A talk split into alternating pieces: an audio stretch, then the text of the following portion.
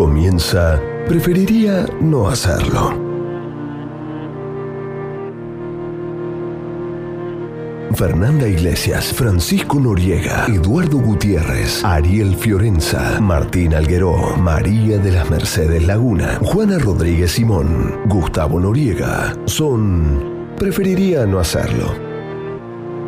La exaltación de lo inútil.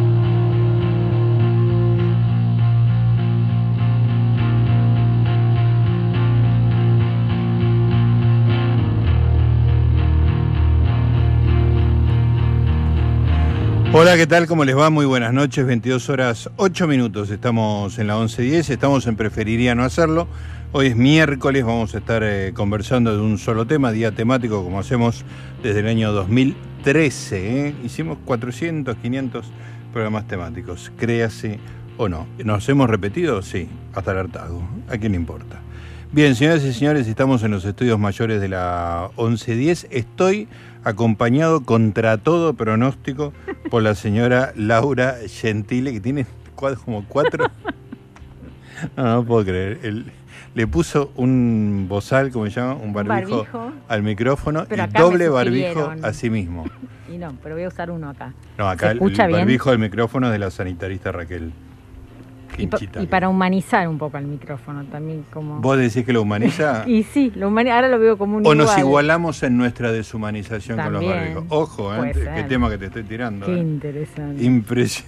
Impresionante. Bueno, un saludo a Mariela Sexer, que seguramente está escuchando en el auto. Me trajo hasta acá, por eso llegué sobre la hora. Pero bien, porque teníamos uno de esos pernos que se llaman este, audiencias públicas o algo así, que nos permitió arrancar a tiempo. Bueno, Querida Laurita, vamos a saludar a, nuestros compañeros que están en, la parte operativa, el señor Eduardo Mudo Gutiérrez en la operación técnica y el señor eh, Jaime, ¿cómo se llama? Jaime Monchó, nada más y nada menos, Jaime Monchó, hermano de Eugenio, hijo del recordado ah, Federico. ¿en serio? hijo de... Yo trabajé con, con, el papá. Con Federico. En espectáculo. Claro, todos los que pasaron por Clarín tienen un recuerdo encantador de, Federico, una de las personas más amables y más sabias ¿eh? del mundo de la música. Un campo. Bueno, Ada, eh, Federico, Eugenio, Jaime. Jaime es la oveja negra, digamos, ¿no? Lo, más peorcito que salió de, todo eso. Pero eh, un abrazo a toda la familia, por supuesto. Bueno, querida Laurita, el tema de hoy es aprendizaje. Lo propusiste vos y me encanta el tema. Sí, a mí también me gusta. Tiene, tiene muchos bemoles y tiene mucho para recordar porque, eh, nada, hemos aprendido de todo. Y me, quedé pensando, uy, tengo para contar cuando aprendí a leer, uy, el que aprendió a andar en bicicleta. ¿Qué, ¿Qué cosa importante crees que aprendiste alguna vez tengo ahí un listado. Ah, tenés un listado. Sí, cosas eh, bastante psicológicas. Algunas. Por ejemplo, aprendí a cómo hablar, cómo mantener una conversación en un ascensor, eh, no con cualquier persona, ¿no? Con alguien de un mismo grupo de trabajo, con gente que me interesa o que, está bueno tener buenas relaciones cómo hablar o que te lleven en auto hasta tu casa en un trabajo, a mí me da pánico eso. Es el small talk. Claro. Esa conversación pequeña a mí me pone muy no, nervioso. No, ese, ese no me importa, porque no, no, la, no la sigo. Pero ah, es como la, la que, la, la, de que, implica interrelaciones, que está bueno con este, vínculos, que está bueno cultivar socialmente, pero que no sabes de qué hablar. Entonces yo aprendí eh, ¿Tenés tips sobre eso? Sí, sí, tengo un par, sí. Buenísimo. no es muy básico. Es muy tenés que dar cursos. Sí, no, pero hay gente que lo hace espontáneamente, instintivamente, o sea, eh, te lo digo, la clave para mí. Dale. Es como hablar de lo que a uno le interesa cotidianamente. O sea, no hay que buscar el gran tema, sino que entregarse a las minucias. Bien. Y eso siempre genera como Una empatía. empatía. Pero, pero, no minucias sin interés. Realmente minucias, no sé, tenés un problema con, tu, con la heladera, con lo que sea. Ese tipo de cosas generan enganche. Eh, entiendo perfectamente ese tipo de conversación. O sea, agarras a una persona que no tenés mucha confianza, decís, ¿podés creer que los cajeros no tienen plata y pasé por siete cajeros y no Claro, como que abrirte algo que realmente a vos te importa sí, y, que el otro siempre algo le va a importar, porque es lo cotidiano lo que le importa al otro. No los grandes temas El otro te va a decir, sí, siempre que viene el fin de semana es lo mío, o las fiestas o algo, qué sé yo. Puede fallar a veces, obvio. Ah, Hay gente que no le importa nada. Pero... Tiene que ser muy antipática la otra persona. tiene, que, ser muy seco, que no le importa. Sí, y que con, con, cualquier tema que lo hubiera sacado, aunque sea Exacto. sé qué pasó con Nietzsche, no sé, algo así, tampoco se hubiera enganchado. Tengo un video del momento que muere Nisman. Sí, una cosa así muy top y no, no no hubiera aprendido. Pero lo cual también es un dato, digamos. Entonces sabes que esa persona no quiere conversar con vos. Exacto, y ahí no, no, no te jodo más. Exacto, claro. Sí. Ahí está, lindo. ¿Y cómo lo aprendiste? Con, mucho esfuerzo. Mucho esfuerzo. sí, después de pasar muchas situaciones incómodas, de eludir que me lleven en auto hasta mi casa gente que no conocía mucho, ah. y eh, eludir todo ese tipo de cosas, me cansé de eso. Llegaste un momento. Dijo, tengo, y, y, y, en realidad también eh, facilita un poco el tema de las madres. Al ver que entre mujeres podíamos sacar cualquier tema. Sí y que todo era interesante aún con alguien que ni conocías y te apasionabas hablando de, algo del niño, no sé qué, ahí me di cuenta que lo que importa es la vivencia real. Exactamente. ¿Qué diferencia de género violenta que es eh, el tema de la conversación entre hombres y mujeres?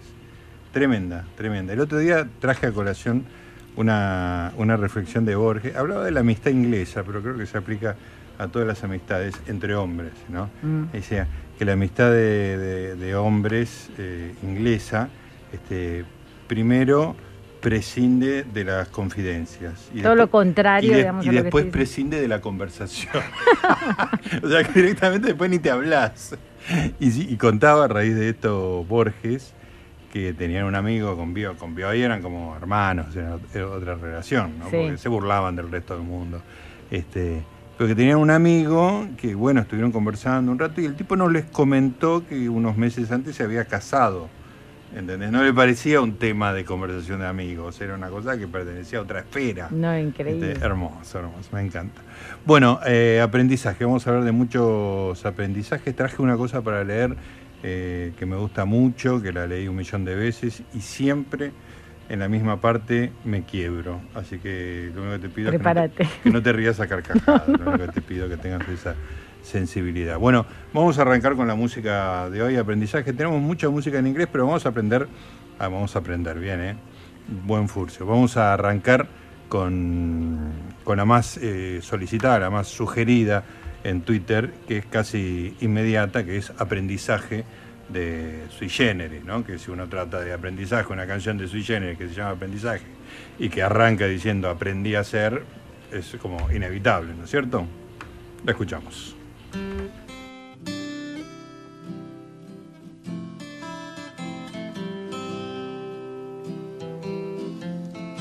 Aprendí a ser formal y cortés,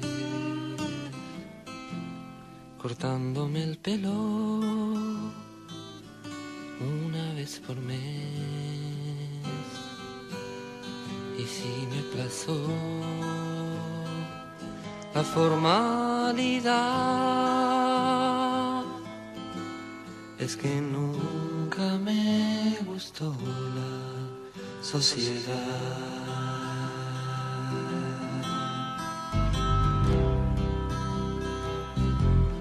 Viento del sur o lluvia de abril. Quiero saber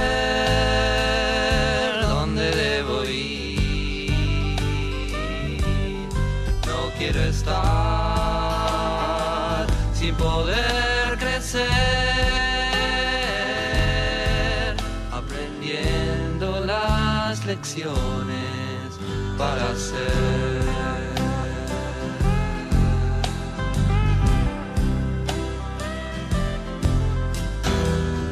Y tuve muchos maestros de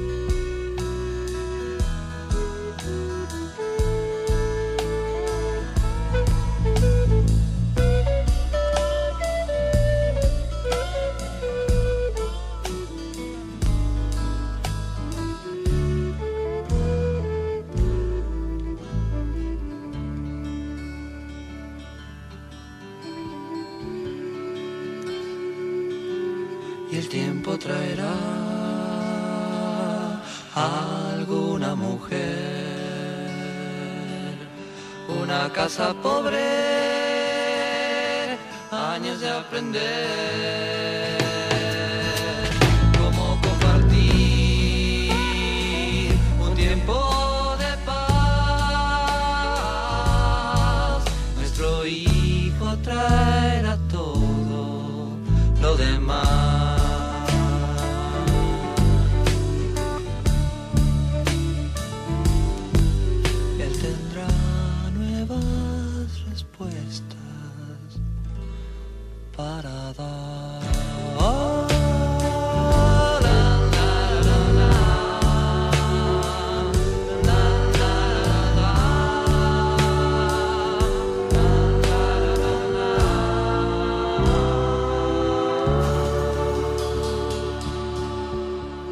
Preferiría no hacerlo.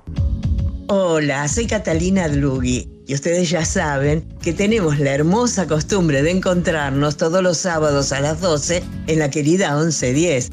Agárrate Catalina está hasta las 2 de la tarde y es el lugar que eligen los famosos para contar sus cosas y muchas veces sus secretos. Pero además tenemos toda la amplísima gama de posibilidades para pasarla divino y tener el entretenimiento detallado y todas las recomendaciones. Por eso nos seguimos encontrando a las 12 los sábados en Agarrate Catalina, tu lugar del espectáculo.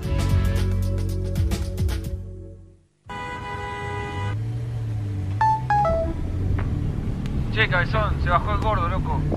¿No hace la gamba mañana para el partido? Ok, dale. No nos vaya a colgar, loco. Esta vez no, porfa.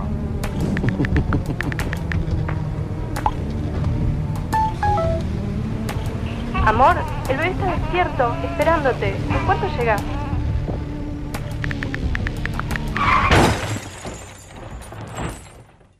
¿Recibiste el mensaje? El celular al volante mata.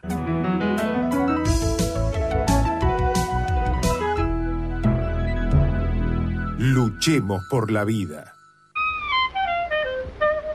El primero de diciembre de 1955, una mujer negra de 42 años, llamada Rosa Parks, viajando en un colectivo por el estado de Alabama en los Estados Unidos, rechazó la orden del conductor de cederle su asiento a un hombre blanco. Dijo, preferiría no hacerlo. Así que, ¿todos trajeron sus libros de texto para esta clase?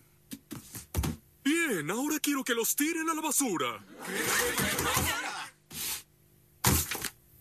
Todo lo que creen saber sobre la historia es mentira. Por ejemplo, los padres fundadores. A ver, ¿qué tenían en común? ¿Desafiaron a un rey? ¿Crearon un sistema de cheques y saldos? Error, todos eran hombres blancos, protestantes y dueños de propiedades.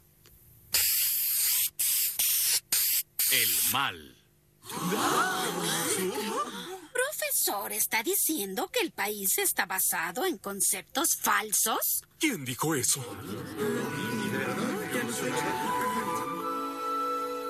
Mm, eso es justo lo que estoy diciendo. El semestre se ha vuelto interesante.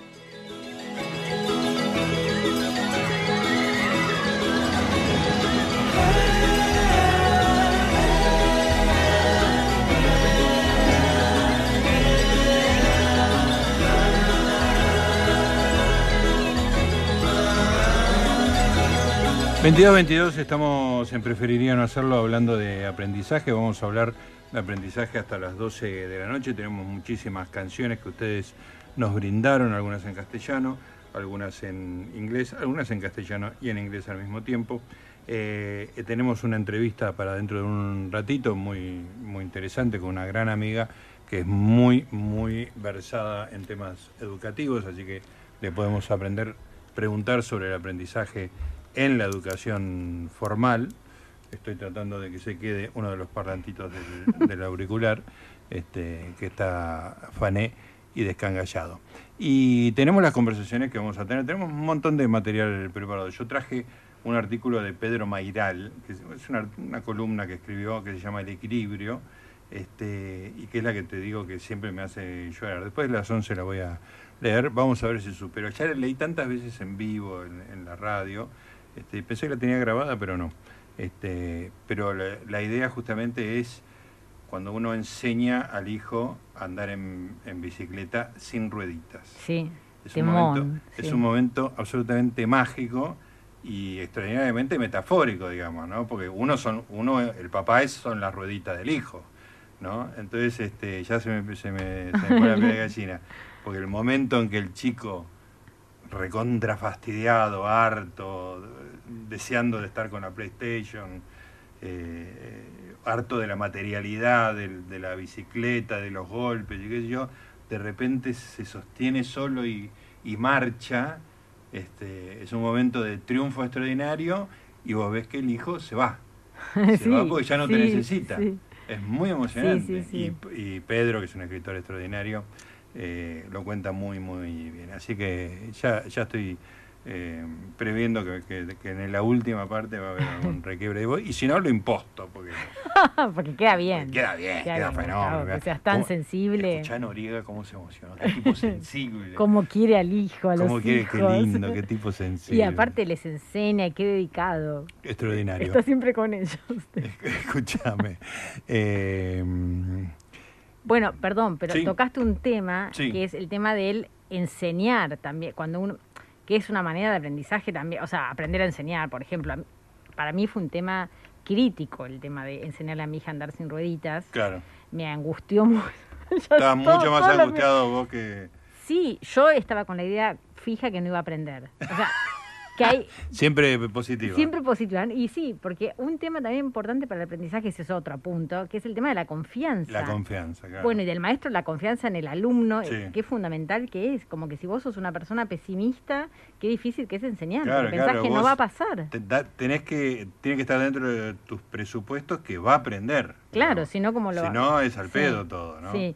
Y bueno, entonces, bueno, un montón le pedí a mi marido, mi marido intentaba y también terminaban peleados, yo intentaba detener, todo una fueron nada, como dos años duró ah, hasta que un, día la llevamos a aprender, hay algo muy bueno, ya que lo, eh, dejar las rueditas, dejar tus rueditas, creo, de, de, ah. gobierno de la ciudad, tiene en, todos los sábados y los domingos en distintas plazas, se va mudando por eh, tres o cuatro eh, maestros divinos ah, que le enseñan a los chicos a dejar las rueditas, tienen bicicletas, casco y bueno, y están en distintas partes. Entonces ahí la llevábamos, casi estuvo para aprender, nos fuimos de vacaciones, después se postergó la pandemia, bueno, finalmente volvimos este año y, y, son amorosos, son reco y con mientras ellos le enseñaban yo estaba, muy ridículo, yo estaba a lo lejos como tratando de concentrarme en entregar mi pesimismo. O sea, todo lo contrario al cuento de Mayral. Yo rezando para decir, no, como cortar mis, mis malas energías de decirle que no va a aprender, entregando, entregando, entregando, hasta que, y no quería ni mirar y a cada tanto miraba hasta que en un momento veo que, está, que, se largó. Sí, que, sí, andando sola. Qué lindo, y no lo podía creer. Así que fue como toda una epifanía de, de entregar la negatividad. Pero es, re loco todo lo que uno pone también en enseñar al hijo. Es extraordinario, es, es, maravilloso. Y mm, Elías eh, aprendió el año pasado, se soltó el año pasado en la plaza cuando empezaron a liberar las plazas.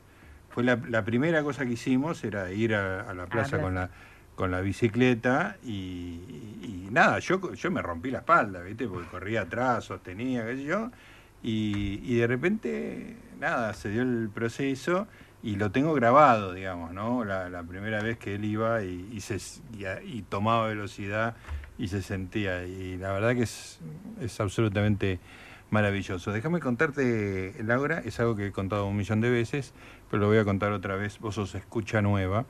Y es que mm, yo fui a la escuela sabiendo leer, pero no porque aprendí solo, como muchos chicos, digamos, que, se ponen y, aprenden, digamos, con los juegos o, los libros o lo que sea, sino porque me enseñó mi hermano.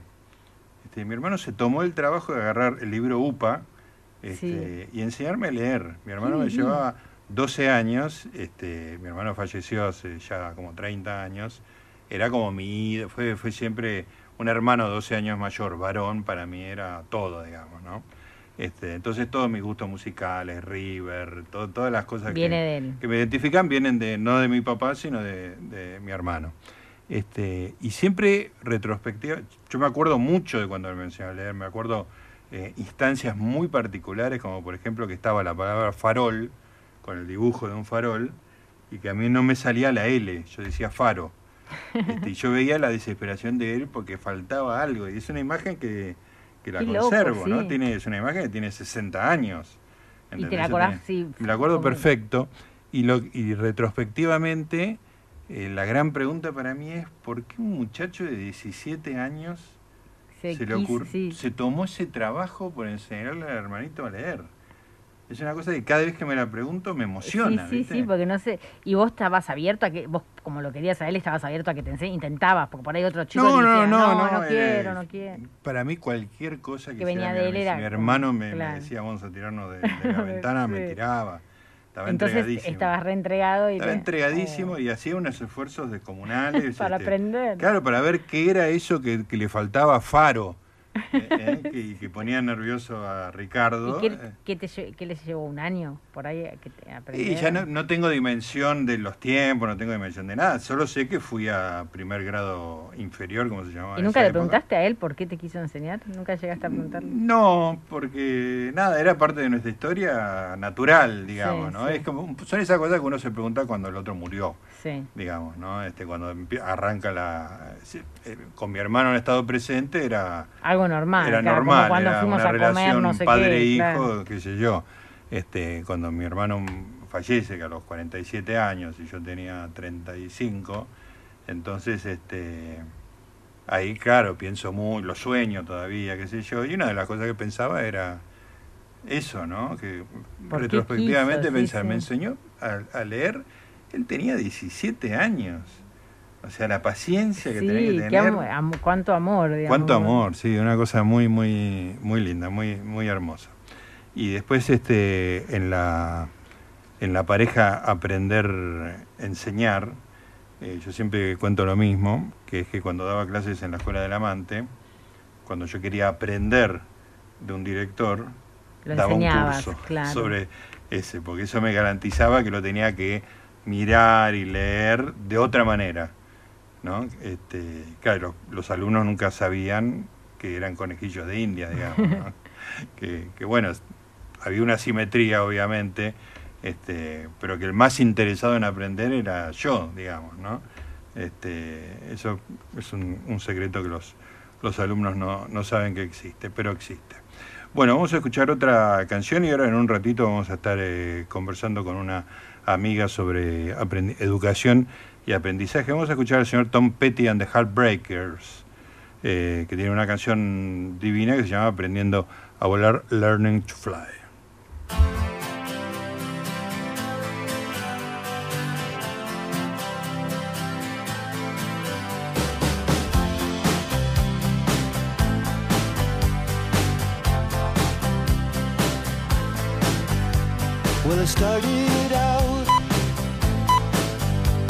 Down a dirty road.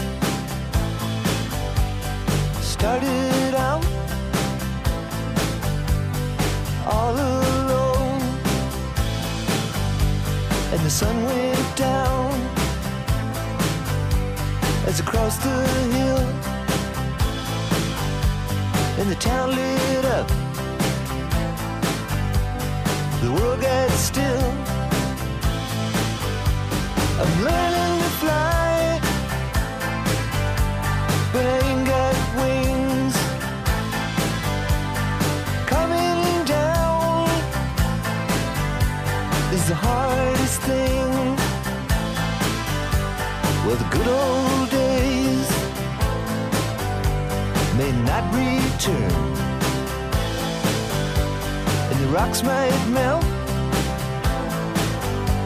and the seed may burn.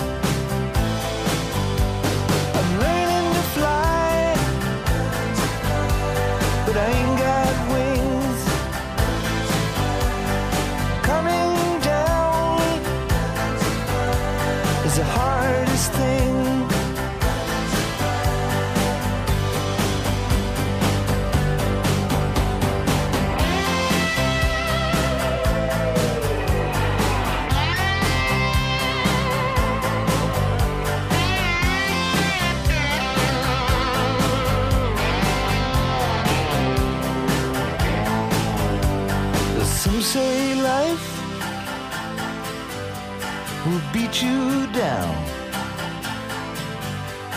and break your heart,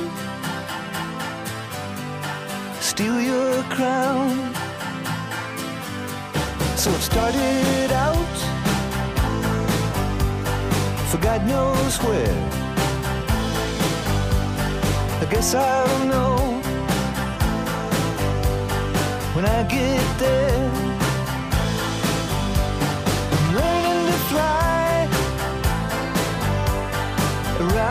Clouds. What goes up must come down.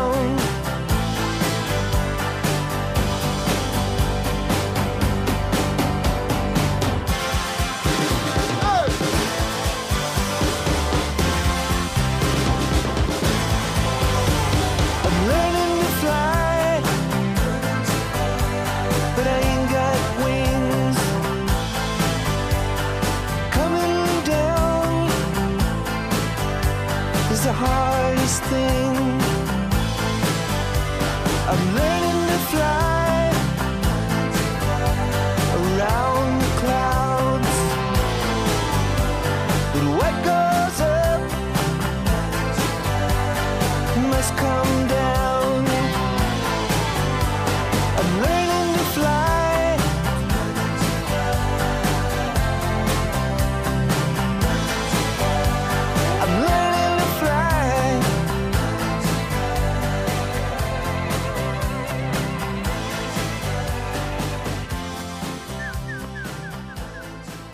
Preferiría no hacerlo. Zona libre de terraplanistas.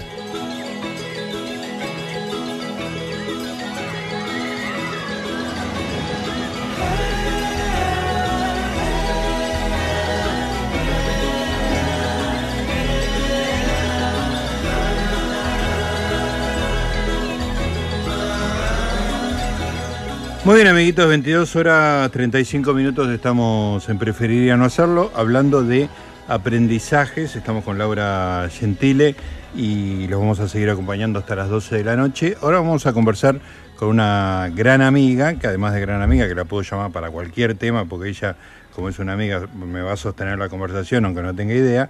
Pero además hoy va a hablar de algo que sabe y mucho, que es el tema del aprendizaje en la educación. Ella es periodista, eh, especializada en educación. Ahora creo que es especializada en todo. Tiene unas columnas políticas buenísimas los, los lunes en La Nación, este, pero sigue actualizada con todo lo que sea el tema educativo. Eh, me refiero a Luciana Vázquez, a quien tenemos en línea.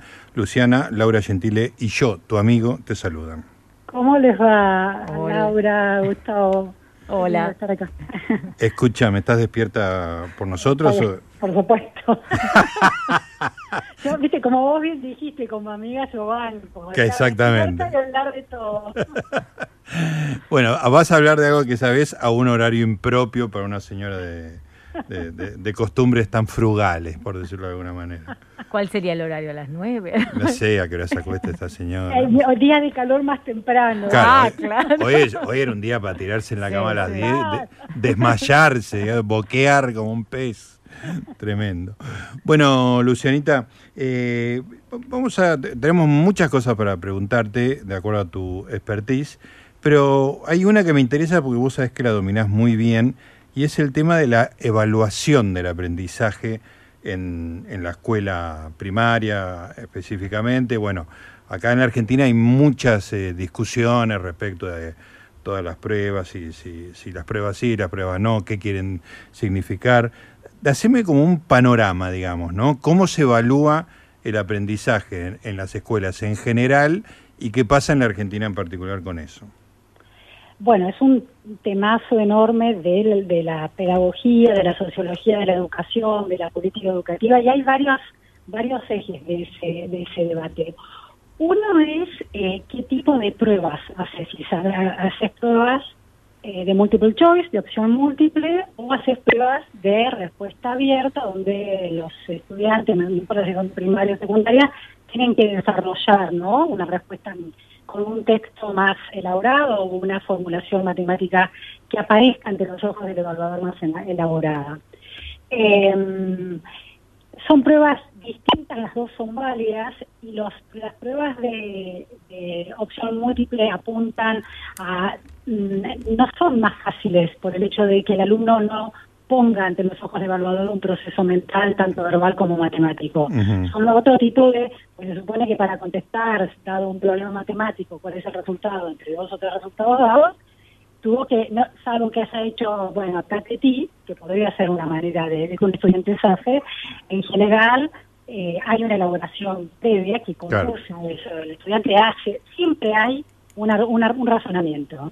Y, y en todo caso, si hiciera Tatetí, también se refleja en el resultado, digamos. Porque, Bueno, porque hay una ponderación, ¿no? Claro. También, bueno, ¿qué es lo que, cuál- qué cree el estudiante que y después estadísticamente las pruebas controlan ese tipo de, de azares, ¿no? Que los estudiantes producen cuando cuando no saben cómo argumentar. Entonces, eso, esas, eh, una prueba de opción múltiple de respuesta eh, abierta para elaborar, las dos son válidas. Después hay otra cuestión muy importante si es si es estandarizado o no.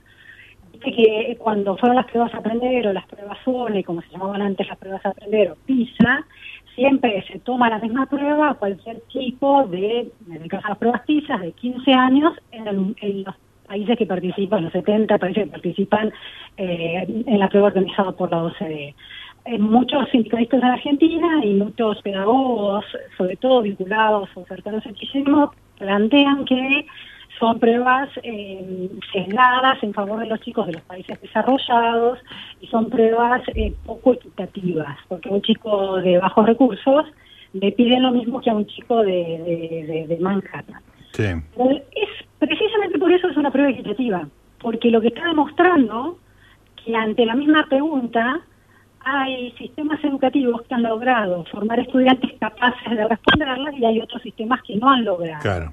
No se, no se hace la pregunta más fácil para que la pueda contestar un chico de bajos recursos de un sistema educativo malo. Claro, porque lo, Entonces- lo que se está evaluando no es al, al alumno, Al sino chico, al, exactamente. al sistema, digamos, ¿no? Cómo, cómo funciona. Exactamente, las pruebas no le están no están condenando chicos, sino evaluando los sistemas educativos. Entonces, es, estandarizado es sinónimo de equidad educativa. Están intentando construir conocimientos en todo el mundo, los sistemas educativos, que sean intercambiables. Que no importa en qué sistema o, eh, educativo o laboral funcione el futuro adulto, va a poder con esos conocimientos hacerse un lugar, no importa de qué sistema educativo venga. Eh, Eso me parece importante, es Luciana. central, Un- una pregunta respecto de esto, porque digamos cuando cuando vos decís eh, estandarizado, eh, no son y son todos iguales, digamos, para un chico de Manhattan que para un chico que es de, de acá del conurbano. eh, lo que se está preguntando tampoco son cosas culturalmente distintas, o sea, cosas que en algún sentido, yo sé que me meto en un quilombo, pero son universales, digamos, ¿no? Por, por ejemplo, por darte un ejemplo que no sé si existe o no, pero la regla de tres simples se supone que es Claro. tan útil para el chico del hemisferio norte que para un chico eh, carenciado de acá. ¿Esa es un poco la idea? O Es- estoy- esa, ese está muy bien, porque de- dijimos, primer tema, si era multiple choice o, o respuesta abierta, el segundo tema es que sea estandarizada, y el tercer tema, que responde a lo que vos planteás, es qué se está evaluando, qué quiere decir, eh, qué tipo de aprendizaje. Y ahí hay dos tipos de pruebas. Uno es la prueba de PISA, la prueba PISA, como está organizada por la OCDE, que regula las principales economías del mundo, eh, hay un acuerdo entre esos países de formular una prueba que evalúa los conocimientos que un estudiante de 15 años que se va a insertar en el mundo del trabajo futuro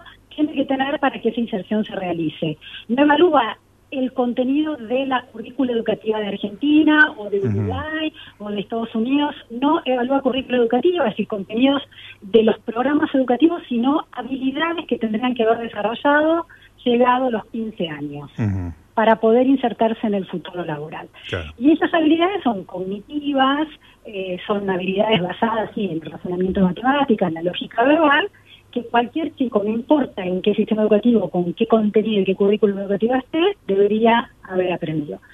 Otras pruebas son las pruebas de UNESCO que tienen un poco más de plafón entre los, entre los pedagogos, sobre todo los más progresistas, que son las ERC que se van a conocer este año, en Argentina quedó tan declarada de tercer y cuarto grado, que es la tercera prueba que toma en más de una década, Esas pruebas están basadas sí, en los sistemas educativos de cada, de cada país, es decir, se adecuan a qué contenidos ese sistema educativo cree que tiene que tener un chico en tercer y cuarto grado. Hay algunas diferencias, pero no son diferencias extremas entre lo que tiene que ser un chico en Chile, en ese grado, o en otro país, en Argentina o en otro país. En todos casos, en todos los casos se adecuan eh, culturalmente, quiere decir, no le preguntan al chico con referencias geográficas, a un chico argentino con referencias geográficas de Estados Unidos. Hay las formulaciones de todos los problemas este, se contextualizan de acuerdo con el país en que se toma la prueba. No es una traducción literal que se hace para un solo país y después se eh, eh, simplemente se traduce. Entonces le hablan, no sé, de una familia afroamericana. No hay como formulaciones adecuadas al contexto del estudiante de cada país. Entonces eso, eso es, esos son los, esos son como grandes líneas de debate que hay todavía y hay una cuarta cuestión, de, la que serían cosas muy interesantes, es si esas pruebas en las que los países han puesto tanta carga política, porque los, los ministros son más o menos escrachados de acuerdo con sus resultados, claro. entonces pruebas se llaman high stake, las pruebas donde se juega algo importante. Una prueba para entrar a la universidad es una prueba de high stake, porque podés quedar afuera de la universidad. Eh, cuando los, se convirtieron, en lugar de ser pruebas de evaluación de los sistemas para corregirlos, el efecto que surge después de más de, dos décadas, porque arrancaron en 2000 las pruebas PISA, por ejemplo, hasta ahora, este, los, el problema que surge es que han sido poco efectivas para la mejora de muchos sistemas educativos y se han convertido en pruebas de, eh, de mm, eh, juicio político al sistema, más que de mejora educativa. Es una distorsión que se produce. Se convirtió en una prueba de high stake, o sea, donde se está jugando algo para la política educativa y no una prueba de, bueno, a ver, acá fallamos en esta cuestión puntual, no están aprendiendo matemática en este tipo de problemas específicos, entonces a partir de ahora vamos a tratar de fortalecer la formación docente en esto, vamos a... Esa precisión en general en muchos países como Argentina no se está logrando. Claro.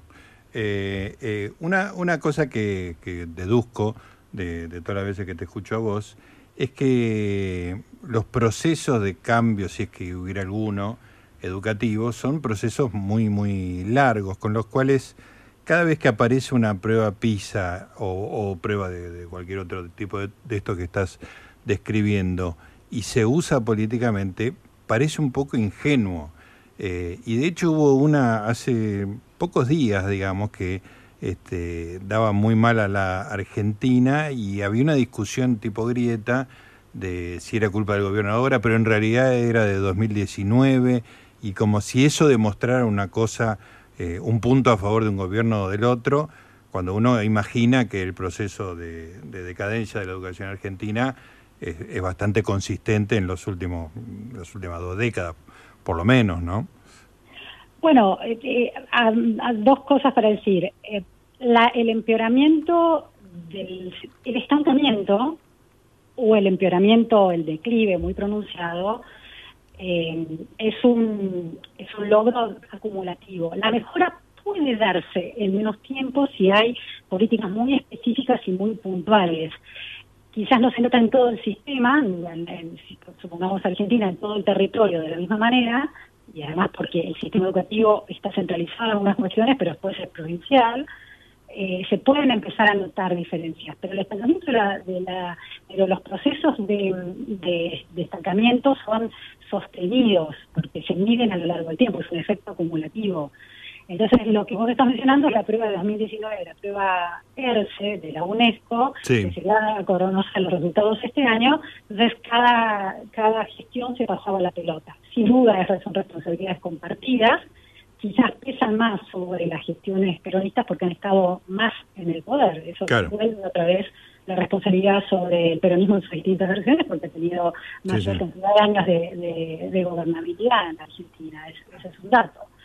Ahora, hay un, eh, investigador de la educación, Michael Barber, británico, que hizo todo un trabajo sobre la mejora, de cómo, pueden ir mejorando los países, de muy malo a bueno, de bueno a muy bueno, muy bueno a excelente, y, él llega a la conclusión, viendo distintos procesos, que esa mejora se puede dar en, en, un, en, un ter- en un plazo bastante razonable que no es más de seis años.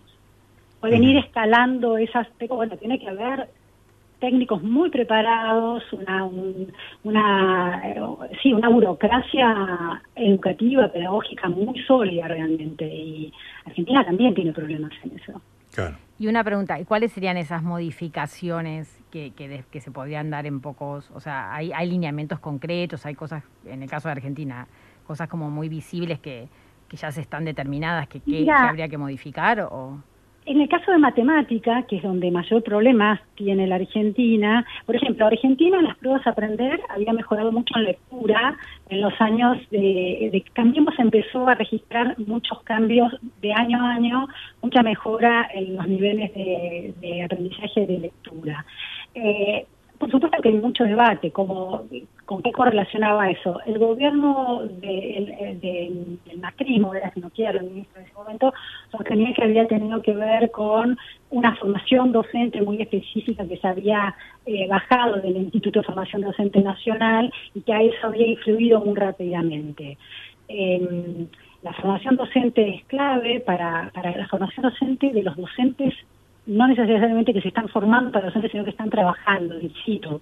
La formación de los docentes que ya están en, los, en las Los aulas, colegios. en los colegios, en los grados, eh, o en los años, que empiezan a recibir a lo largo de un año eh, em, otras maneras de encarar un problema que se detectó que, que no estaba, un, un- un tema del programa que se detectó que no estaba funcionando bien las pruebas de aprendizaje. Entonces eso es cuando se focaliza mucho en eso, suele dar resultado muy acentuado.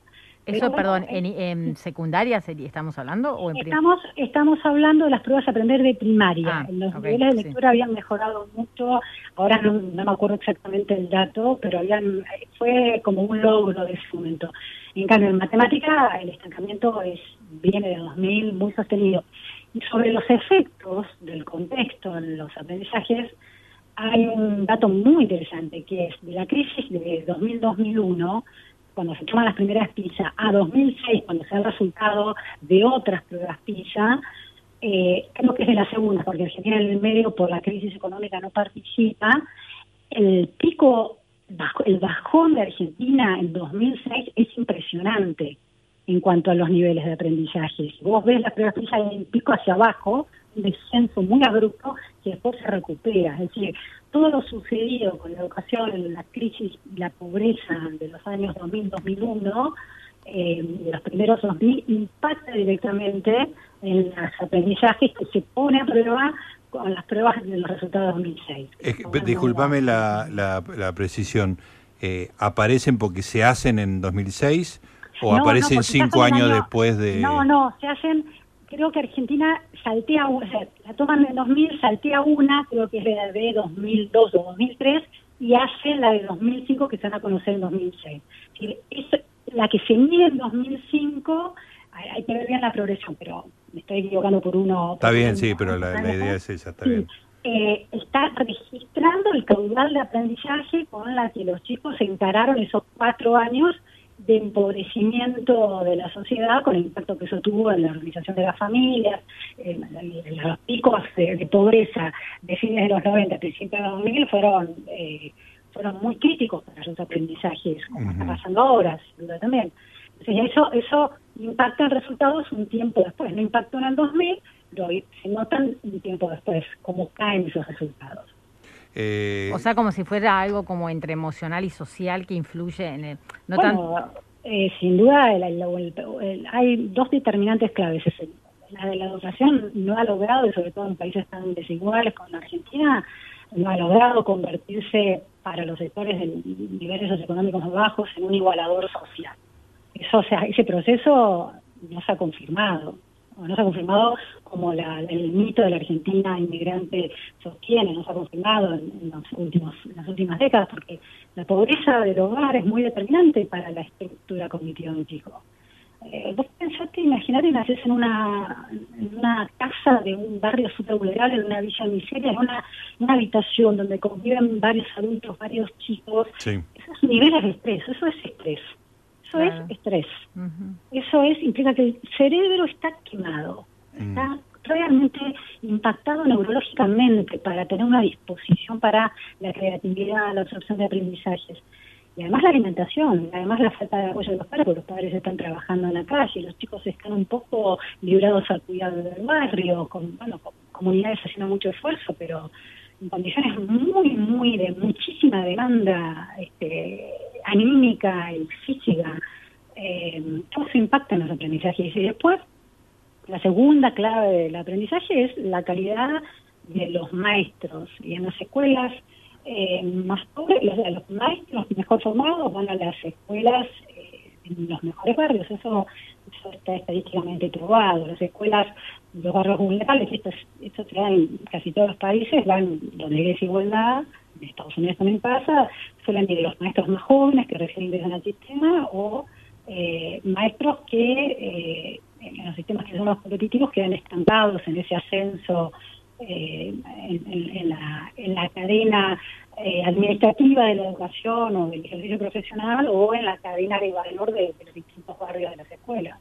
Así que por, por todos lados la, la pobreza eh, influye en, en- en el aprendizaje de los chicos. Luciana, y, y las pruebas que, que ofrezcan resultados derivados de estos dos años tan irregulares por distintos motivos van a, van a reflejar una caída brutal.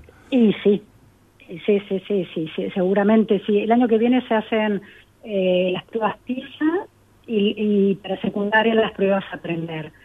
Eh, las pruebas PISA se tenían que hacer este año y se corrieron el año que viene. Va a ser una prueba online, que son las pruebas PISA piloto, una modalidad, pero se, toma matemática y ciencia y lengua. Eh, bueno, a ver que, cómo se formula esa muestra. Argentina ha tenido cuestionamientos en sus pruebas por eso, pero sí, sin duda, ¿no? el proceso, el proceso de estos dos años de pandemia en la psiquis de los chicos, en esos cerebros, ahora no son solamente los chicos vulnerables, No, los claro. todos, Sí. y los maestros también, y las familias también, así que Claro. hacer arduo eso. Y bueno, yo igual quiero, esto es re igual es como para no irnos tan mal tacho con, porque es muy triste todo lo que, Sí, lo que claro. está describiendo. Yo eh, tam- antes de tocar todo este tema, yo me preguntaba, y bueno, a veces cuando, cuando ves lo que es más, por el año an- anterior que uno estuvo tan presente en la educación del hijo, ¿viste? Donde, ¿viste? Uno tuvo que, que impartir los conocimientos, Sí, uno sí. porque eran vía Zoom y también en su casa y, y demás. Eh, me empecé a preguntar como qué se supone que se en la primaria, ¿no? Porque mi hija es de primaria, ¿qué, qué se tiene que enseñar como globalmente, quiero decir, a grandes rasgos, o qué, qué, cuál es el objetivo, Sí, no ¿qué por el que tiene que contenido, aprender claro, el ¿qué niño, aprender, aprender el niño eh, en la primaria, para empezar, por ejemplo? ¿Qué, qué se espera eh, de, de, de ese tiempo, digamos? Bueno, de- se, se- se esperan, eh, la alfabetización es clave, Sí. chicos tienen que aprender a leer y escribir en primero o segundo grado. Eh, Una buena alfabetización logra que los chicos en grado o tercer grado puedan manejarse escribiendo y leyendo textos adecuados a su edad, pero lo pueden hacer. Eso no se está logrando en Argentina, la, la alfabetización lleva mucho más tiempo. Eh, y por supuesto, los, las, eh, si estamos hablando de, de- de- de estructuras cognitivas, la que tiene que ver con la alfabetización y la que tiene que ver con la alfabetización numérica, las principales operaciones de la matemática. Y una tercera cuestión es esta cuestión eh, socioemocional, la, la, la inversión de un mundo de pares y de un mundo de adultos, en, en la entrada de ese mundo y cómo autorregularse. Una de las palabras claves de la última década y las dos últimas décadas ya no es tanto el coeficiente intelectual, sino como la capacidad de autorregulación. ¿no? Un, un niño de jardín de infantes primaria, del nivel inicial, del nivel primario, tiene que haber logrado la autorregulación, es decir, conducir sus emociones para poder eh, hacer foco en una tarea, completarla, sostener el esfuerzo, eh, sostener eh, el esfuerzo a pesar de la frustración, a pesar del error, convertir el, error el error en un momento constructivo, bueno, complejísimo, todos los adultos lo podemos No, claro, es un aprendizaje para uno. Claro, pero esas son como la- las los tres grandes áreas de, de, de- de grandes áreas, porque después, bueno, están las disciplinas y los contenidos de, de cada... Sí, sí, claro, específico. Sí, sí, sí. Pero esa área que hablas de la autorregulación, ¿cómo se supone que se aplica? O sea, porque ahí viene como tú una especie de educación emocional y, de, y de, de inteligencia emocional y un montón de otras cosas que a veces uno siente que no, no sabe cuán presentes están en, en las escuelas y en el, pensando también en las escuelas del Estado, o como están presentes de una manera como muy eh, así muy tenida en cuenta o es algo que se inserta entre, no sé, quiero decir que es algo que se tiene en cuenta para enseñar o es algo que, eh, que se aplica hay- como ayudando, bueno, si se puede se pone también esto, o sea, No, la, la, eh, el- la educación socioemocional como tema es un tema que viene ya también hace décadas en el mundo de la educación y lo, y lo, mm, de alguna manera lo paramet no sé si parametriza, pero lo pone como paradigma un economista, premio Nobel, eh, eh, Daniel Heckman, eh, no, no es, eh, es Ben Heckman, ahora se me, se me escapa un poquito, pero es Heckman seguro, que, que hace la de Heckman Equation que formula un, principio en base a investigación, tiene todo un, hay todo un, un campo de investigación y un instituto de investigación de las habilidades socioemocionales en, en los niños, eh, que cuanto antes se formen esas habilidades mejor y formula este principio que cuanto más desarrollo de habilidades socioemocionales haya, mejor va a ser el desarrollo de las eh, habilidades cognitivas, la de matemática y la de alfabetización. Eh, entonces, esa discusión y el análisis de cuáles son las habilidades socioemocionales que tiene que, que tener, eh, que se tienen que hacer foco en la escuela y cómo hacerlo, si tiene que ser transversal, si- no importa qué maestro, qué profesor de qué área, si es matemático, ciencias o lengua, música, educación física, todos tienen que tener incluido. En su modo de aproximarse al aprendizaje ese ítem presente o si es un área específica. Los alumnos en ciertos momentos de, de- de- de la semana escolar tienen eh, una especie de materia de, bueno, concientización de eh, la, mm, de cómo sostener la memoria de trabajo, que es una función ejecutiva del cerebro muy puntual y muy necesaria para sostenerla, para ser resiliente al fracaso, por ejemplo. Son cosas súper técnicas. pero eso ya está definido, eso eh, se aplica acá en Argentina, digamos, eh, de, una manera se- transversal se o definida. por eso, o- la manera en que se aplica es si, el, si se hace consciente en ciertas horas de, de- de la clase o es que o el profesor o el maestro lo está llevando embebido en las estrategias pedagógicas Mm. sí. sin, sin ponerlas de manifiesto Claro. o conscientemente, sí. pero él sí las está poniendo en juego, ¿no? Esa, es- esa es una discusión. ¿Y cuántas habilidades socioemocionales hay? Y las subdivisiones es todo otro debate y ahí es como un poquito medio árido y te diré que medio eh, innecesario eh, eh, con, con algunos sectores claves como maestro trabajo ya es recontra suficiente. Pero eso está cada vez más explicitado en la formación docente. Pero está bueno, ¿no? Que esté tan Sí, presente está bueno. eso, porque- Está bueno, a veces es un poco de, de bla bla bla. claro, abre, abre una puerta también, ¿no? abre una puerta para eso, pero, es muy interesante de, de empezar a concebir, sin duda. Bueno, Lucianita, te dejamos ir a dormir. Te agradezco Bueno. mucho, como siempre. Te mando un beso grande. Muchas gracias por esta participación. Gracias a ustedes, un placer. Chao. Ahí estaba con el top que estamos terminando. Luciana Vázquez, especialista en educación. Preferiría no hacerlo hablando de aprendizaje. Amplitud modulada 1110. LS1, Radio de la Ciudad. La 1110, la radio de Buenos Aires. Para saber qué pasa y para saber qué hacer, necesitas estar informado. Noticias en la 1110 y la 2x4, FM 92.7. Las radios públicas de la ciudad de Buenos Aires, acercándote al mundo.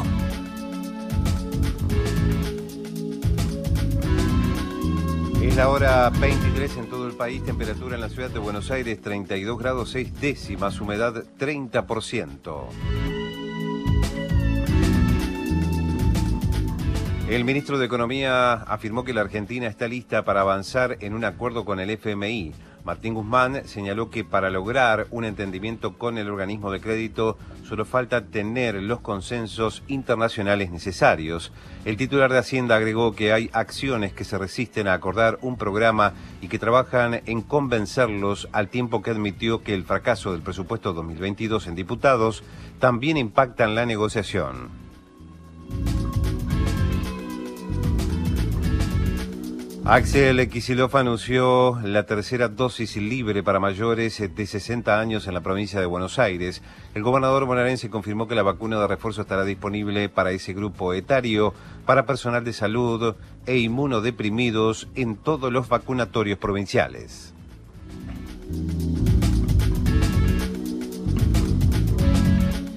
Uruguay declarará mañana la emergencia agropecuaria por la sequía. El ministro de Ganadería, Agricultura y Pesca del país vecino, Fernando Matos, dijo que la medida incluirá a cinco departamentos. El decreto contempla la disposición a transferir fondos y favorecer líneas de crédito, entre otras medidas, para atender la situación.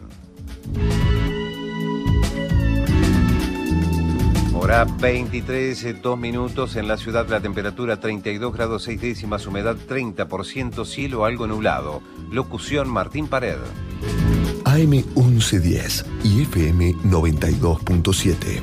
Las noticias en duplex.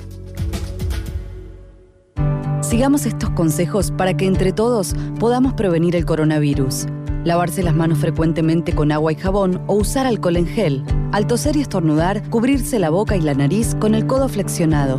Evitar tocarse la cara con las manos. Para saber más sobre síntomas y métodos de prevención, entra a buenosaires.gov.ar barra coronavirus. Buenos Aires Ciudad. Vamos Buenos Aires.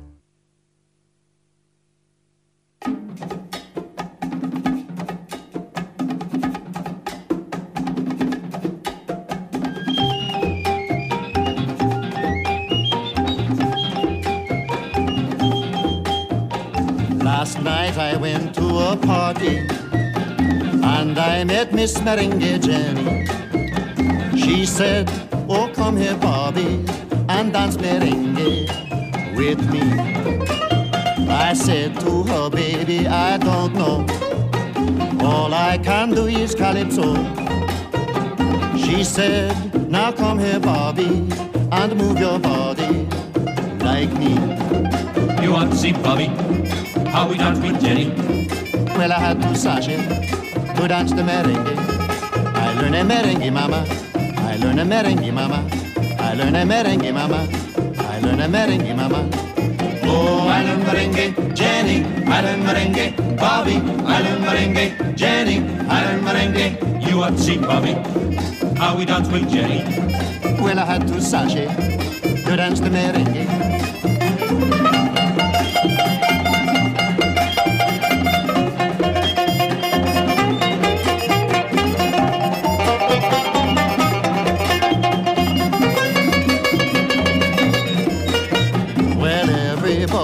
Started looking how Bobby and Jenny was dancing.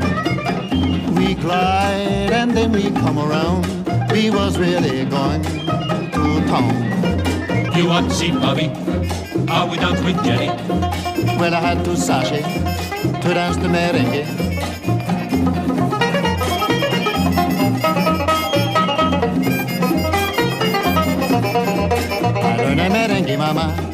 Learn a merengue, mama. I learn a merengue, mama. I learn a merengue, mama. Oh, I learn merengue, Jenny. I learn merengue, Bobby. I learn merengue, Jenny. I learn merengue.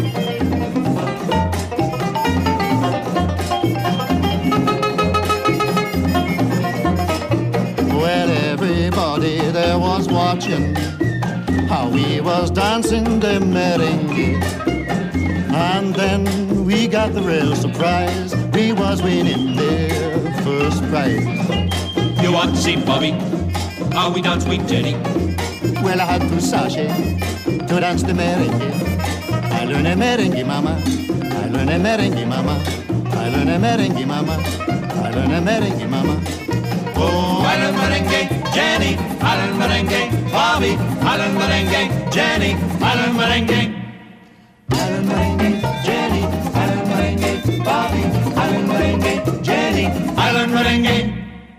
Matías, contame tu, tu infancia de, de lector. ¿A qué edad empezaste, aprendiste a leer en la escuela o ya fuiste sabiendo? Sabía porque aprendí a leer para leer el gráfico.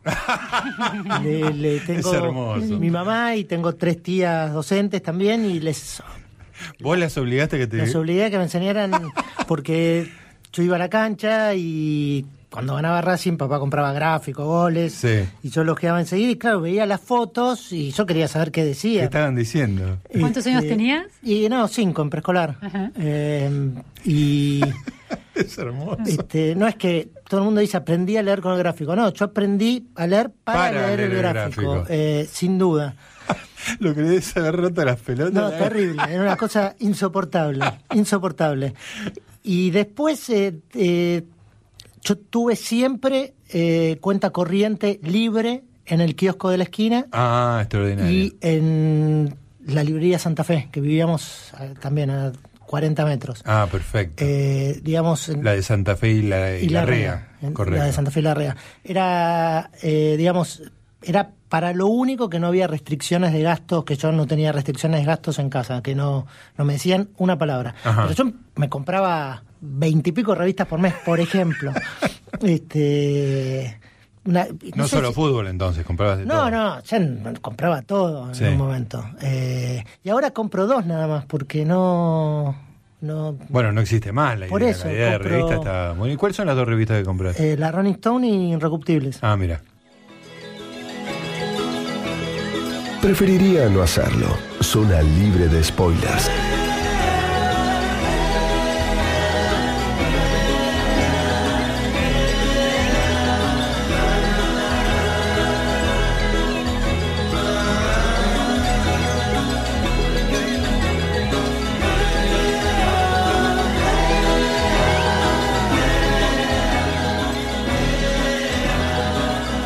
Muy bien, amiguitos, 23 horas 9 minutos, entramos en la segunda hora de Preferiría no hacerlo, estamos hablando de aprendizaje, estamos acá con, con Laurita, recién escuchábamos a Robert Mitchum, I learned a merengue, mama, aprendí un merengue, mamá, y después le escuchábamos un amigo de la casa, el señor Matías Bauso, contando esa historia encantadora, un, un enfermo de la lectura y un enfermo del fútbol, este, y claro, que invertía ese clásico de que aprendí a leer leyendo el gráfico, él le pidió a las tías maestras que le enseñan a leer, porque él quería leer el gráfico, eh, me, me lo imagino de cinco años rompiendo las pelotas a las tías para que le enseñen a, a leer. Una, una anécdota muy, muy linda. Vamos a, a seguir compartiendo canciones de, de aprendizaje y vamos a, a ver qué, qué lista de aprendizajes tiene Laura Gentile, que me, me prometió que tenías cosas que aprendiste o, o lo Ya enumeré una. Ya enumeraste una que me pareció extraordinaria.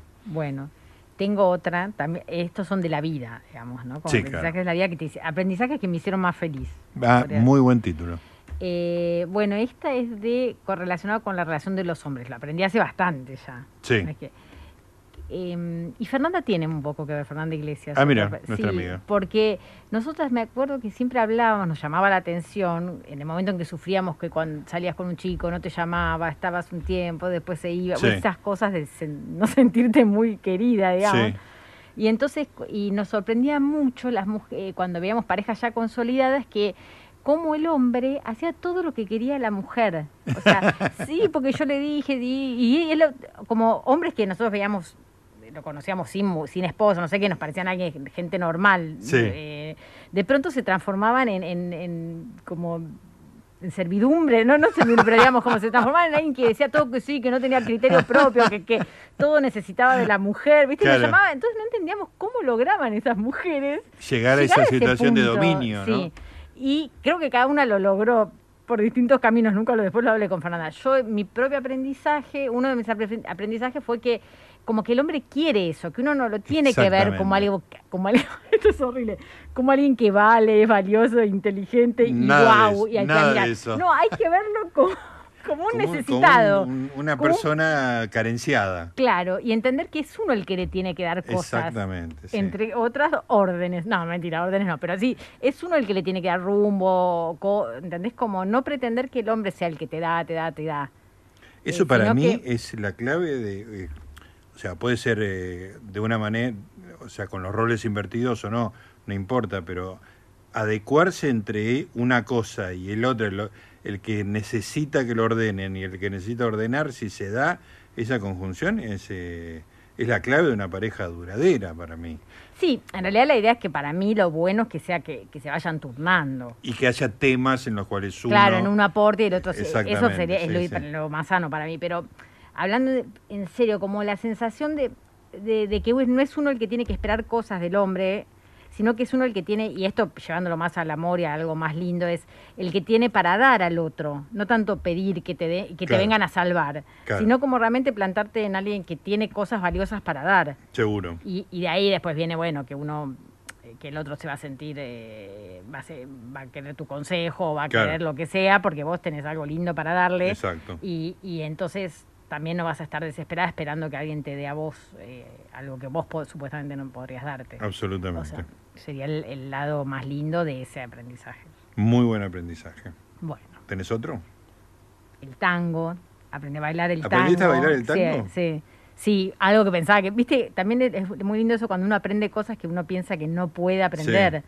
Y bueno, me parecía imposible bailar, es re difícil bailar tango. Para mí es imposible. Sí, y más para el hombre que tiene que llevar a la mujer. No, ¿viste? no, Como no, que- no, Porque la mujer, si ha- hay alguien que baila bien, más o menos te, te ayuda más a bailar. Dejarse llevar claro. es- Bueno, eso es otro aprendizaje, Claro. también dejarse llevar. Claro. Eh, pero fue re lindo aprender a bailar con, con- con una amiga que nos agarró como una fiebre de tango. ¿Y después íbamos a todas las a- milongas. Íbamos a clase y después a las milongas. Sí. Qué Eh, divertido. Sí, re divertido. Eh, y se bailabas con cualquier, éramos jóvenes en ese momento sí. y bailabas con hombres grandes, o sea, Sí, como que te no había sacaban una a bailar claro, y bailaban, no había- Exactamente, no había una cosa de que si De levante. levante ni claro, claro. y Hay es- como una ética de- del baile, digamos, ¿no? Que- Sí, aparte el cabeceo, era, era todo Claro. muy gracioso porque eran eh, eh, salones de, de de tangueros de verdad, digamos. Claro. También había cierto machismo, bueno, todo un submundo que yo igual no por suerte no penetré como para ver el lado B Llegar de a ese ese- mundo, a ese- como disfrutaba como una lugar oscuro. extranjera que llega a Claro. la ciudad ¿viste? y no ve como los Claro. los agujeros O cómo se negros. cocinan las cosas en los restaurantes. Sí, claro. Vos sabés que ahora vamos a, voy a comentarte una cosa que nunca aprendí. Nunca aprendí a conducir. bueno, yo manejar, igual, somos tampoco. hermanos. No sé, No. pero en un hombre No, es pará, mucho yo más aprendí. raro, ¿eh? Sí es, sí, es más raro. Yo aprendí y llegué a sacar el registro. Ah, sos una genia. Sí, ¿Y pero. qué pasó? y no, después empecé a salir. eh, Mariano me acompañaba hasta el diario los domingos. Yo manejaba, iba por todo por calles y me quedé embarazada. Y ahí me dio más miedo que embarazada, no lo voy a poner en riesgo. una vida. Sí. Eras responsable de una vida. Y, y corté mi aprendizaje, o sea, no avancé más. Qué es mal. terrible. Hay mucha gente que le pasa igual, ¿eh? No es que. Yo, eh, mi papá no tenía auto. eso no importa, eso no tiene nada que Bueno, ver. pero es como que uno, hay una herencia, digamos, ¿no? Y mi papá no tenía, y en mi casa no existía el auto, digamos, Sí. ¿no? Y después tenía novias que me enseñaban, pero siempre, ahí estaba una cosa mía que me, que me gustaba más que me condujeran a conducir, Sí. digamos, ¿no? O sea, le- me, me resultaba muy atractivo la otra la maneja. novia con auto que me lleva y me trae, digamos, ¿no? ¿Para atractivo o cómodo? Como- Bueno, las dos cosas, digamos, ¿no? Atractivo por cómodo, si querés, pero era como... Era un plus, también te- Era un, te- era un lugar que no hería mi narcisismo, digamos, Sí. no tenía una cosa de, de automo- machismo automovilista, digamos. Sí. Este, y nada, entonces eh, esa comodidad se eternizaba y, y nada, tuve varias novias, tuve dos esposas que, o sea, mi primera mujer, Verónica, eh, aprendió a manejar durante nuestro matrimonio, digamos, ¿no? Y, y yo no. O sea, no puse la voluntad para... No te vas quedando. A mí me pasa que los que me voy enterando que no sabían manejar, y, amigos, conocidos, y que van incorporando ese saber, me siento mal cuando, cuando vos me no entero. lo claro, cuando me entero que otro ya, el que era par es como si el día de mañana entré, en un medio año me entero que vos empezás a manejar. Claro, Me eso sería mal, terrible es para vos. terrible, ¿entendés? Te prometo que no te voy a Por someter favor, a... Gustavo, no, no, no. No, además, ¿sabés que eh, Una de las cosas de... Quédate estancado, por favor. creo que voy, creo que voy a estar en esa dirección. No, pero a mí eh, a mí yo tengo un cierto tipo de timidez, digamos, ¿no? Entonces las cosas que no sé hacer me dan mucha vergüenza, este, o sea, no ante No yo lo puedo contar acá, no me, no me importa. Pero cuando estoy en la situación sentado en el auto, por ejemplo, Mariela, que hace todo, Sí. o sea, vamos a buscar una cosa a un lugar. Entonces llegamos a ese lugar, paran doble, eh, doble fila. Se baja. Y se baja ella, no me manda a mí, porque yo voy a hacer algo mal. ¿Entendés? Claro, ella se baja y yo no sé manejar. Entonces, si alguien quiere saber, entonces son minutos que yo estoy, le digo, por favor, llévate el teléfono. y son minutos que sufro mucho, ¿viste? Y, y siempre pienso que yo tendría que saber aprender, ya no a manejar para salir en la ruta. y- Para sacarlo de un para lugar. sacarlo, para llevarlo desde casa al garage, ¿viste? Esas cosas mínimas. Sí. Este, Pero a vos que te da miedo, a mí me da miedo el tráfico, no fiaca. manejarlo en sí. o sea, no, yo- fiaca no, no te creo. No, fiaca el no- proceso de, de llegar a aprender, digamos. A mí me pasó algo terrible que en un momento eh, todo lo de las calles me parecía bastante que lo podía, pero me llevó a la avenida eh, Libertador, porque antes enseñaba, ahora se puede enseñar en, en capital, antes tenías que irte a hay provincia. autos ¿viste? especiales, claro. Sí, siempre hubo doble comando, es- este era doble comando, Claro. pero tenías que irte pasando la, eh, a Vicente López tenías que aprender. Y me llevó a la Avenida Libertador y yo nunca sentí una cosa tan... Era como que entré en una especie de... de, de, de, mm, de río, no sé, de algo que Sí, no sí, podía, un- entre un autos, flujo un que que flujo vos no que yo no podía controlar y dije, por favor, sacame Sáquenme acá porque acá. no sabía cómo hacer. Y no me acuerdo ni cómo salimos, porque no podía decir, ¿cómo de, Claro. de estar en medio de todos estos autos yo logro irme hasta un costado y doblar? Claro. Me parece, lo, no sé. No, existe eso. Y cuando veo que todo el mundo que maneja también me... Es verdad, bueno, pero ya está. Se, se puede tener toda una vida rica y plena sin manejar. Sí, como sí, las totalmente. Do- damos fe. Vamos a escuchar a Armando Manzanero, Contigo Aprendí, que ya no la pusimos, ¿no? No la pusimos, no la pusimos. Contigo Aprendí, uno de un bolerazo. Después lo hizo Luis Miguel, obviamente, pero fuimos a las fuentes y lo escuchamos Armando Manzanero.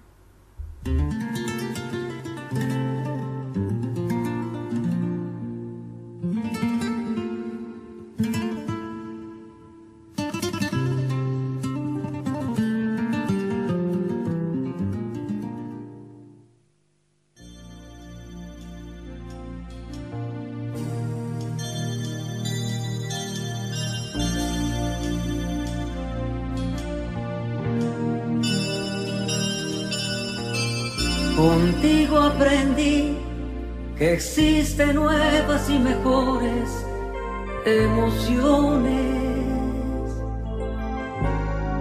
Contigo aprendí a conocer un mundo nuevo de ilusiones. Aprendí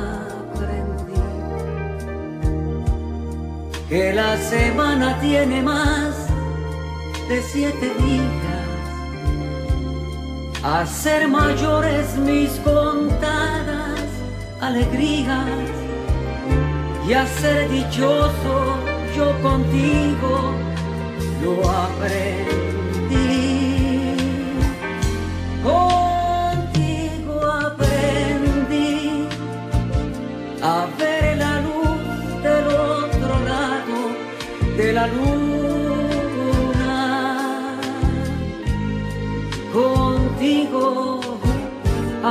Que tu presencia no la cambio por ninguna.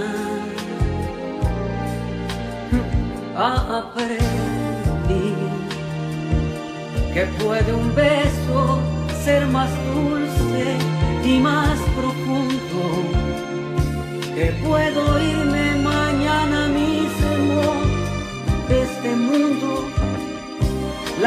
cosas buenas ya contigo las viví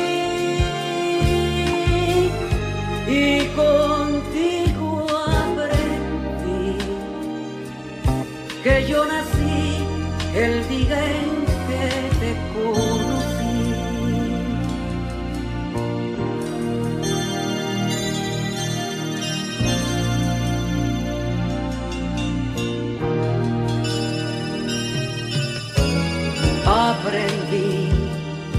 que puede un beso ser más dulce y más profundo, que puedo irme mañana mismo de este mundo. Las cosas buenas ya contigo las viví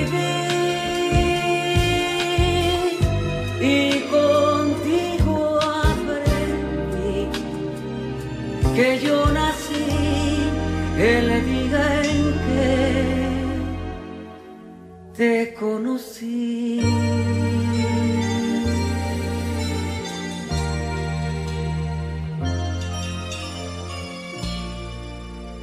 Preferiría no hacerlo. Zona libre de fake news.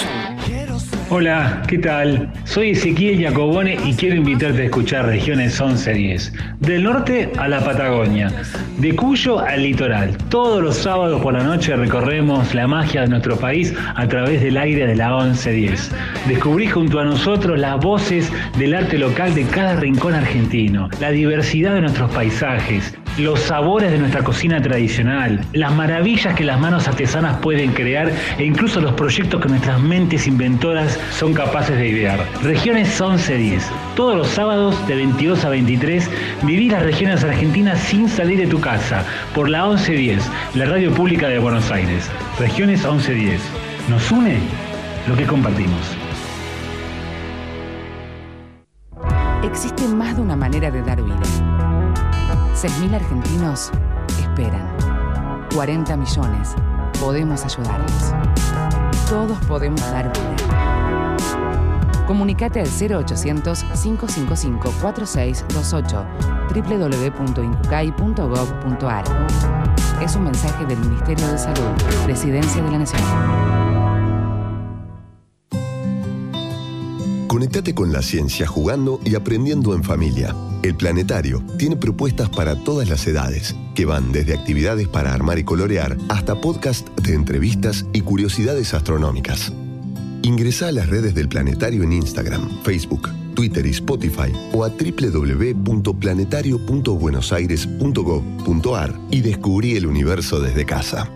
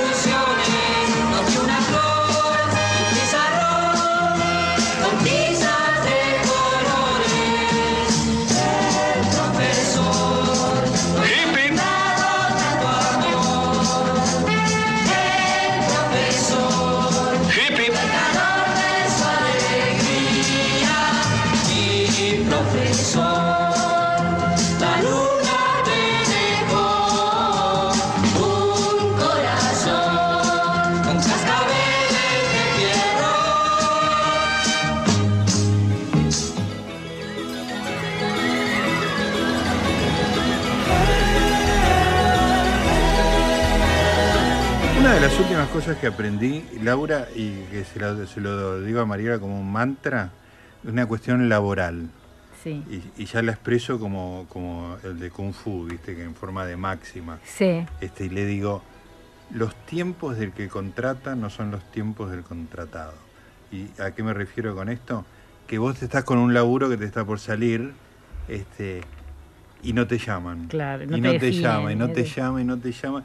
Pero ya viene, ya es 3 de enero y no te llamaron y no firmaste el contrato y qué sé yo. Y es así. Porque vos tenés una ansiedad, porque para vos es muy importante. Ahora, el burócrata que te tiene que llamar para el contrato, le da lo mismo hacer el contrato ahora, la semana que viene. O sea, eso son distintos tiempos, digamos, Sí, ¿no? De cada sí, uno, sí, cada ansiedad, ¿no es cierto? Entonces le digo, ya sabes, ya, acordate cuando nos pasó con tal Tal, laburo. tal. Los tiempos del que contrata son distintos de los tiempos del contrato. Puede ser que lo anotalo. Anotátelo y llévatelo a tu casa Los porque tiempos del que... es que es así, te va a borrar un montón de. ¿Y ese fue tu último gran aprendizaje? Es el, me parece que, no sé si es el último aprendizaje, pero es el último que lo pude formular como para enseñarlo, digamos. Lo aprendí tan bien que lo puedo enseñar. Que lo decís con autoridad, Lo digo con autoridad. Creen- creyéndotelo. Y efectivamente eh, me relajo, digamos. Ya sé, no, no, no es que está en riesgo el laburo, son distintos tiempos. ¿Y qué sentís que vos le enseñaste a Elías eh, que, que, que, que realmente ves que lo aprendió, que, o que hubo un cambio que le sirvió o que lo incorporó? bueno, específicamente geometría, no sabés cómo la peleamos, fue espectacular. ¿En serio? Un gran orgullo, un gran orgullo como le, le dimos y inglés también, que yo, eso muy muy específico. No, lo que intento enseñar, a él le gusta el básquet, ¿viste? es un deportista nato. Este, y la idea de, de- de aprender a perder.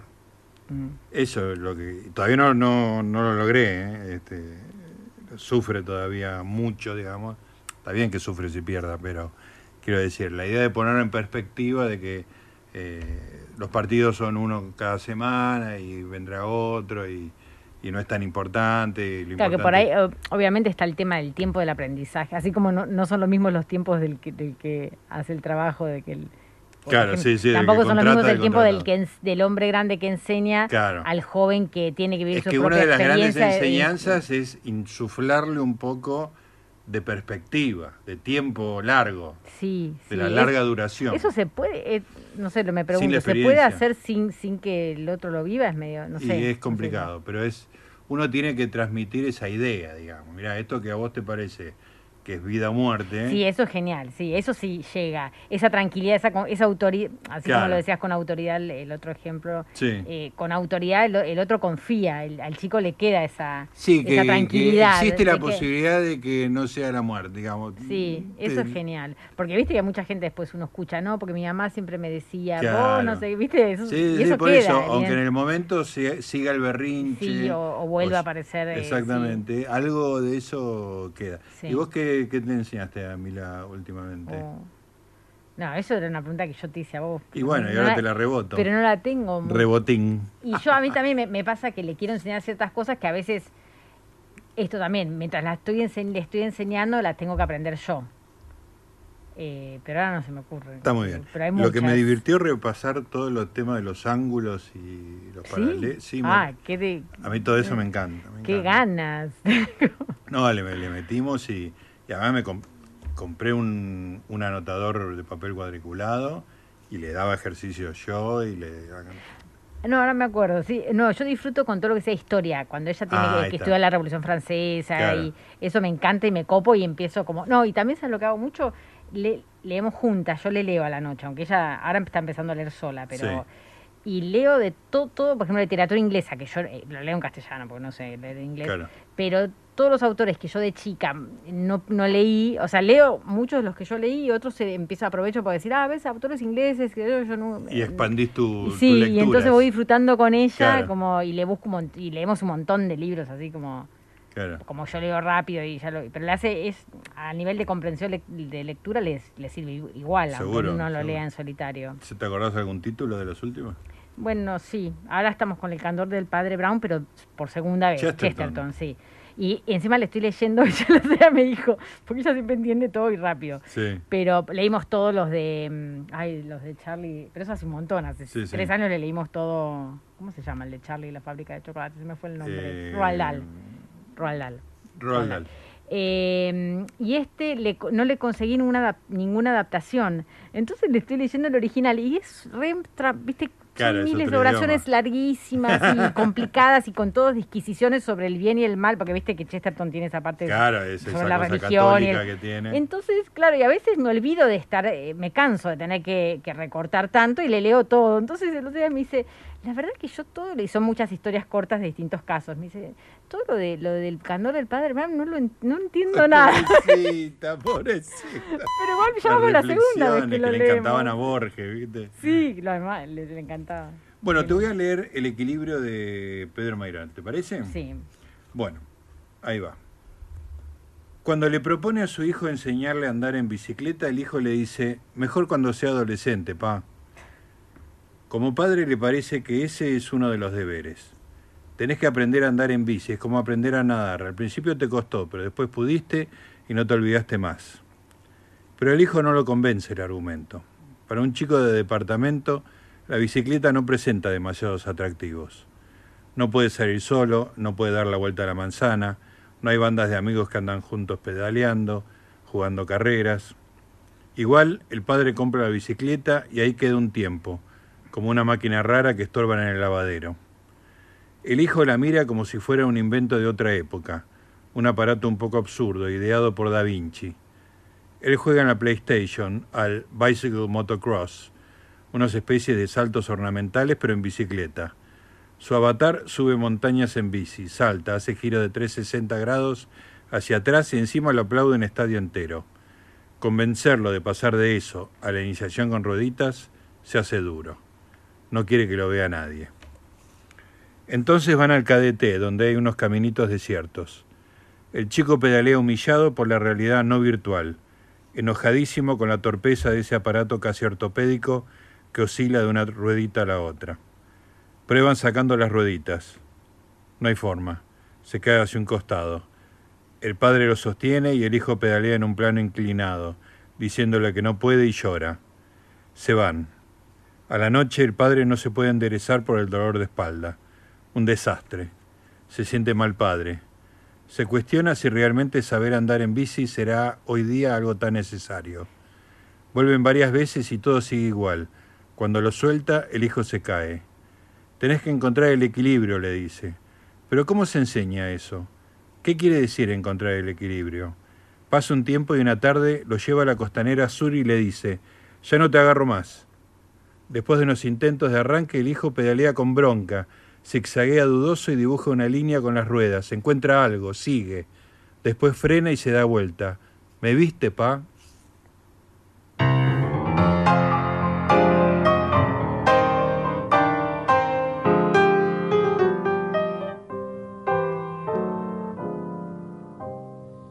De chiquilín te miraba de afuera como esas cosas que nunca se alcanzan. La ñata contra el vidrio en un azul de frío que solo fue después viviendo igual al mío. Como una escuela de todas las cosas, ya de muchacho me diste entre asombros el cigarrillo, la fe en mis sueños y una esperanza de amor. ¿Cómo olvidarte en esta queja? Cafetín de Buenos Aires. Sos lo único en la vida que se pareció a mi vieja. En tu mezcla milagrosa de sabiondos y suicidas. Yo aprendí filosofía, dados, timba y la poesía cruel no pensar más en mí. Me diste en oro un puñado de amigos que son los mismos que alientan mis horas. José, el de la quimera, Marcial que aún cree y espera, y el flaco Abel que se nos fue pero aún me guía. Sobre tus mesas que nunca preguntan, lloré una tarde el primer desengaño. Nací a las penas, bebí mis años y me entregué sin luchar. ¿Cómo olvidarte en esta queja? Cafetín de Buenos Aires. Si sos lo único en la vida que se pareció a mi vieja. En tu mezcla milagrosa de sabiondos y suicidas.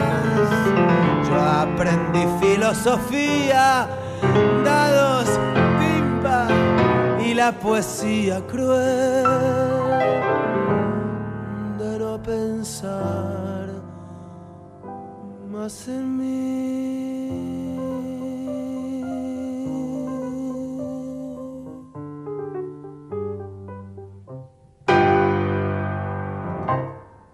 Muchas gracias, Mariano. Buenas tardes. Hola chicos, Hola. yo soy el profesor Juan Carlos Balá. Voy a dar la cátedra de literatura. A ver. Enhorabuena, Nora, enhorabuena. La sombra del huevo duro, Guillermo Bredeston, 1954. No. Es de la trilogía, sí, pero de la sombra del huevo poché. Perdona. Sí. Eh, eso es verdad, eh, es, eh, fueron los libros que fueron prohibidos, ¿no es cierto? Después de la época de, de Frondizi. Frondizi les prohíbe porque... Frondizi eh, los prohíbe, esos libros, no tanto el de la sombra del huevo poché ni el del huevo duro. Él prohíbe la sombra del huevo frito por considerarlo eh, obsceno para la época, ¿no? Eh, usted, eh, o sea, por, por cuál de los tres más se, se vuelca? Yo me inclino, una inclinación mía personal, ¿no? O sea, yo quiero que acá cada uno de ustedes tenga su, eh, su gusto personal. Sí. Pero me inclino sí por la sombra del huevo duro. ¿Alguno tiene algún poema que nos quiera leer?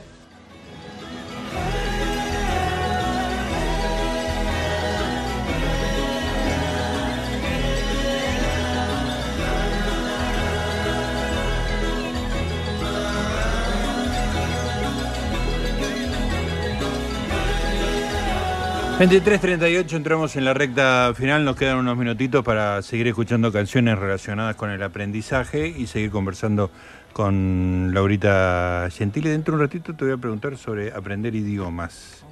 ¿Cómo te ha ido en la vida? ¿Mal? Mal. ¿En serio? Sí, sí, muy negada para eso. ¿No sos de...? No, soy un desastre. Me recuesta, como odio. Después me largo cuando estoy en viaje, así, más... No, pero no, me recuesta inglés. Pero no lees este... No, no. Ah, mira. No, bueno, sí, alguna algún libro de poesía, Cummings, me acuerdo, me habían regalado un Y- libro y de Cummings, Cummings, sí, todo en minúscula.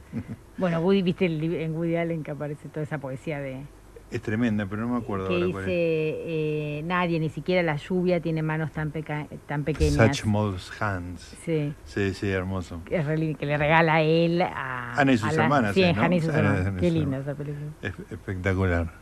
Ah, bueno, hablando de películas, no Ah, sé si sí, vos eso. querías hablar de otra cosa, pero como de cuáles fueron eh, así películas que, que funcionaron como maestros o libros, viste, que uno tiene como... Sí. eh, ¿Tenés alguno? Mira, de, de temas, o sea, Ajá. hay películas que me despertaron temas, y una fue La lista de Schindler, este, año 93, este, ¿por qué hicieron esto? ¿Viste? Este, ¿cómo? O sea, la- tenía, una, tenía la información de una persona de cuarenta y pico de años sobre el holocausto, este, y me agarró una cosa de, de- de que esto era una cosa demasiado anómala, que yo tenía que saber sobre eso. Este, y empecé a leer y tengo una, ahora tengo una biblioteca descomunal y vi todas las películas sobre el holocausto todavía sin por haber, todos los documentales, este, pero, pero fue la, la película que me hizo preguntar, digamos, ¿no? Ya muy grande, ¿no? Sí, grande, sí, está- Sí, eso sí. estaba pensando. Sí, sí, sí, es un- un- arranqué ahí y, y- y leí una enormidad, te digo, tengo un estante gigantesco con, con todos los clásicos que sirvieron sobre el tema, lo- los tengo todos. ¿Vos te acordás de alguna película que te haya educado? Yo, libros, ahora justo me, de- me acuerdo de Franny Anzoe, ¿lo leíste de Salinger? No. Ah, es hermoso, es muy lindo.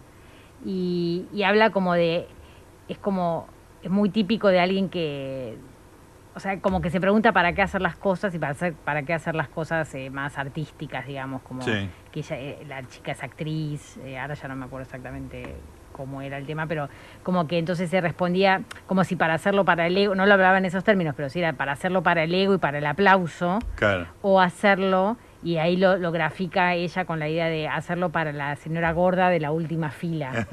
Claro. y, o de la primera fila, no me acuerdo Sí, de cuál sí. fila, pero como una cosa decir, hacerlo como para...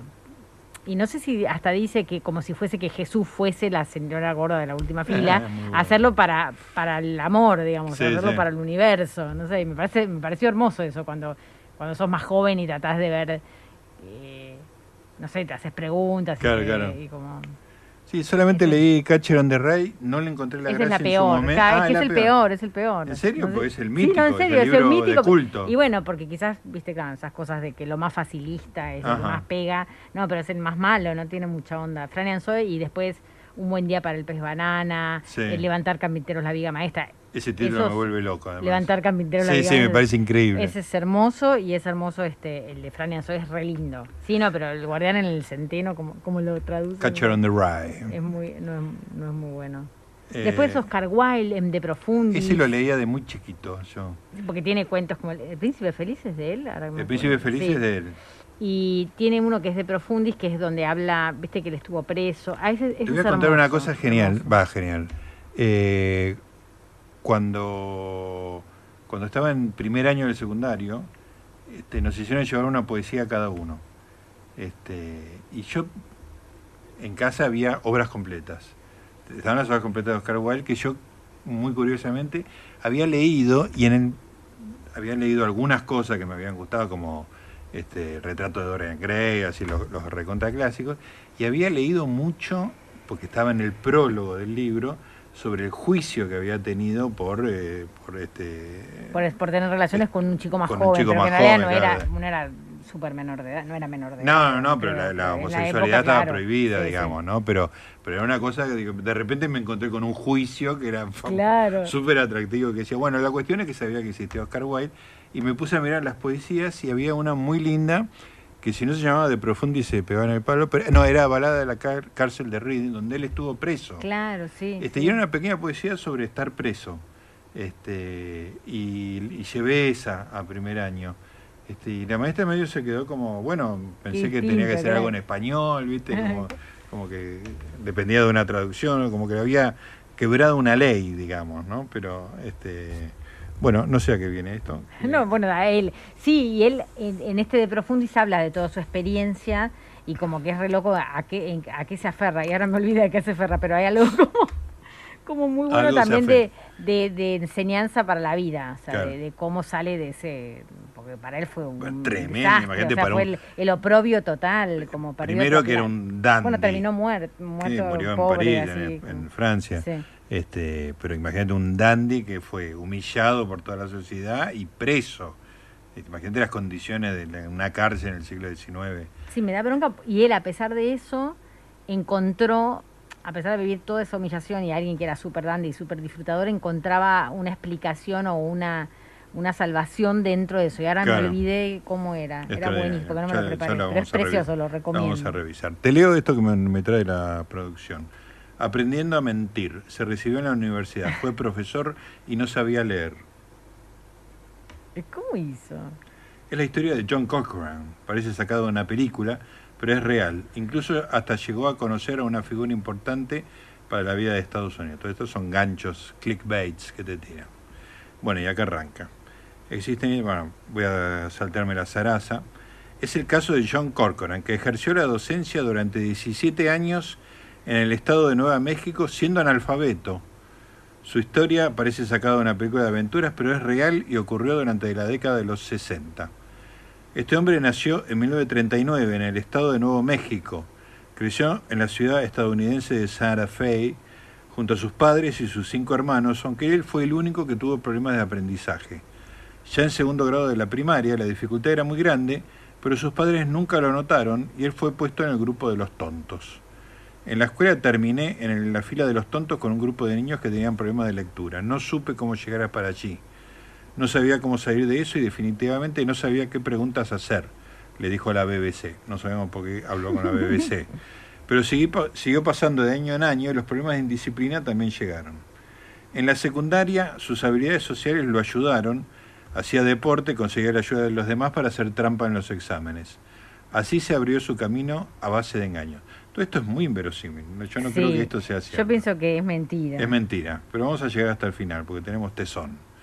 Podía escribir mi nombre y había algunas palabras que podía recordar, pero no podía componer una oración. Estaba en secundaria y mi lectura era la de alguien en segundo o tercer grado. Nunca le dije a nadie que no sabía leer, explicó Corcoran. ¿Por qué no pedí ayuda? Porque nunca pensé que hubiese alguien que me pudiese enseñar a leer. Era mi secreto y yo lo guardaba celosamente. Y agrega, mis profesores y padres me dijeron que las personas con títulos universitarios obtenían mejores empleos, vivían mejor y eso es lo que yo creía. Mi única motivación era tener ese cartón. Cartón. Así que en 1961 terminó sus estudios superiores. Obtuvo una licencia. No podés eh, contarme el, esto como se dijo. Así que en 1962 terminó los estudios, se recibió una licenciatura en Educación y Administración de Empresas en la Universidad de Texta. ¿Cómo puede ser que el que redactó eso ni siquiera se pregunte? No, esto es una farsa total. Consiguió empleo como docente en una escuela primaria. Bueno, siguen las declaraciones del tipo. Para colmo, dice, la primera materia que le asignaron fue gramática y luego historia del mundo. Parece insólito, pero nadie lo notó o al menos nadie dijo nada al respecto. Bueno, me voy salteando párrafos porque esto es una estafa, amigos. Eh, tenía que preguntar a los estudiantes cómo pronunciaban sus apellidos para escucharlos. Elegía dos o tres para ayudarme a mis asistentes. Bueno, a los fue profesor de secundaria hasta 1978 y luego tuvo un emprendimiento como desarrollador inmobiliario. Para que acá hay un, un entrecruce interesante. A los 48 años su vida cambió, ya que vio a Barbara Bush, esposa del vicepresidente en ese momento, George Bush, eh, hablando sobre la importancia de la alfabetización en adultos y su cabeza hizo un clic. Bueno, ahí aprendió a leer, bla, bla, bla, bla, la pasó muy mal, 48 años en la oscuridad. Todo esto tiene que ser mentira, Laura. John Corcoran, yo lo busco y se aparece. Me corto el pelo acá en vivo. Lógico, filosófico. Yo puedo traer otro día lo de Oscar Wilde, las frases de Oscar Wilde. Puedes traerlo cuando quieras. Porque me quedó pendiente. lo estabas buscando recién. lo estoy tratando de encontrar, pero... Desesperado. Vamos a escuchar al señor Frank Sinatra. ¿Lo tenemos ahí a Sinatra haciendo uno de los temas relacionados con el aprendizaje?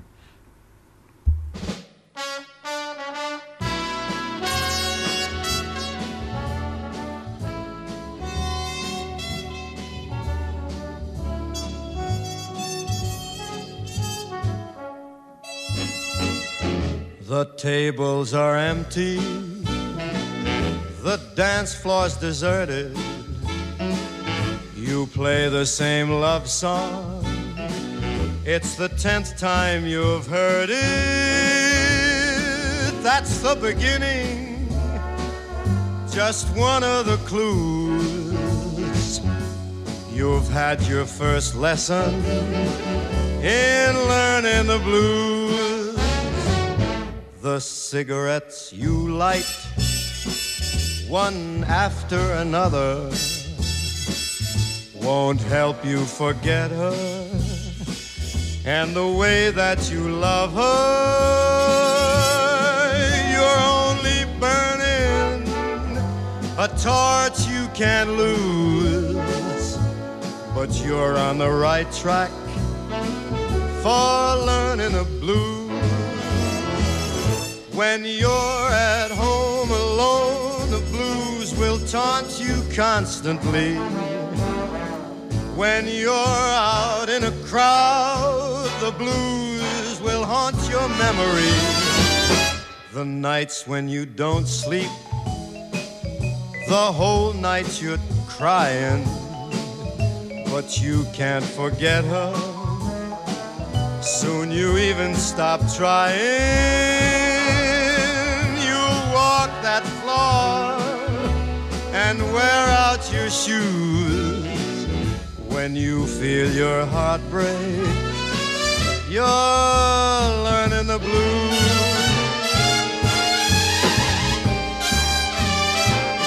When you're at home alone, the blues will taunt you constantly.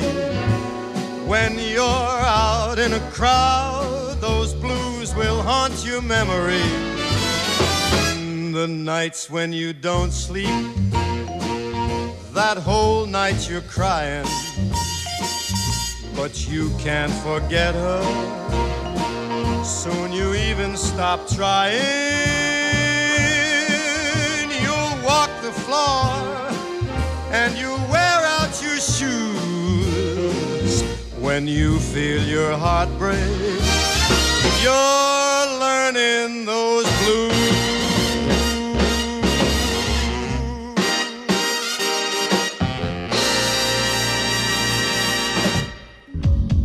Operación Masacre es el primer programa de libros de periodistas de la radio argentina. Así es, hace siete años que venimos haciendo aquí Operación Masacre por la 1110 los domingos a las 20, porque aunque usted no lo crea, los periodistas a veces nos damos el tiempo para escribir investigaciones periodísticas, para escribir novelas, para escribir ensayos y hasta para escribir poesía. Operación Masacre los domingos a las 20 por la 1110 es programón.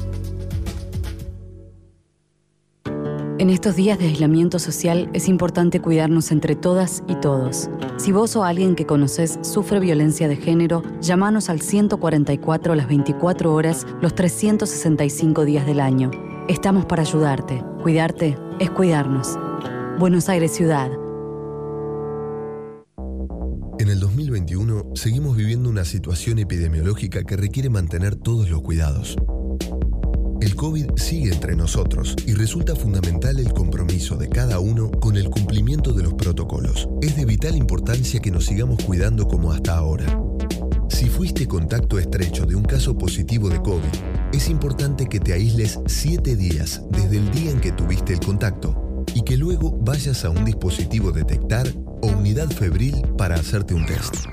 Como sociedad, somos un pilar fundamental en la prevención de los contagios. Y por eso es de vital importancia que no nos relajemos con los cuidados. Más información en www.buenosaires.gov.ar barra coronavirus barra contacto estrecho.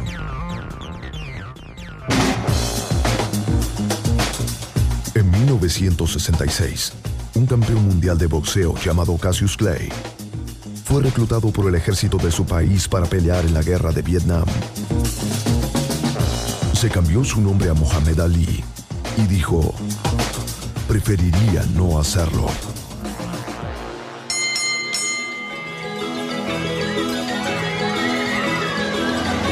Preferiría no hacerlo. Zona libre de Sugar Daddies.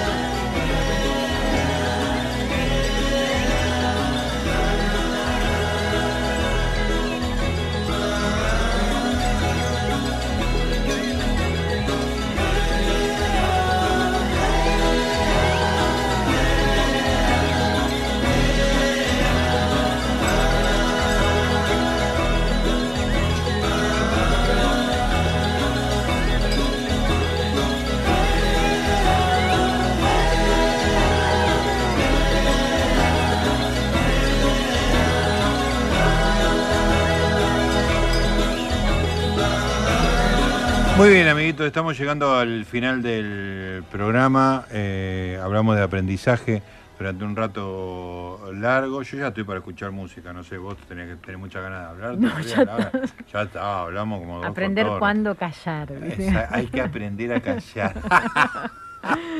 muy bueno. Bueno, hay una canción muy linda de Crosby, Still Nash que se llama Teach Your Children, es de Graham Nash y eh, me emociona mucho porque es de la película Melody, película que tiene mucha música de los Bee Muy triste, muy triste, ¿no? Es una película en la cual yo, niño, descubrí que uno se podía enamorar de las mujeres. Es una cosa que ah. fue un descubrimiento arrasador. arrasador. me acuerdo el día que la fui a ver todo porque quedé totalmente encandilado y asocio todas estas canciones con eh, ese sentimiento, digamos, ¿no? de que la vida tenía unos secretos espectaculares. Así que vamos a escuchar a Crosby, Still Nash haciendo Teach Your Children.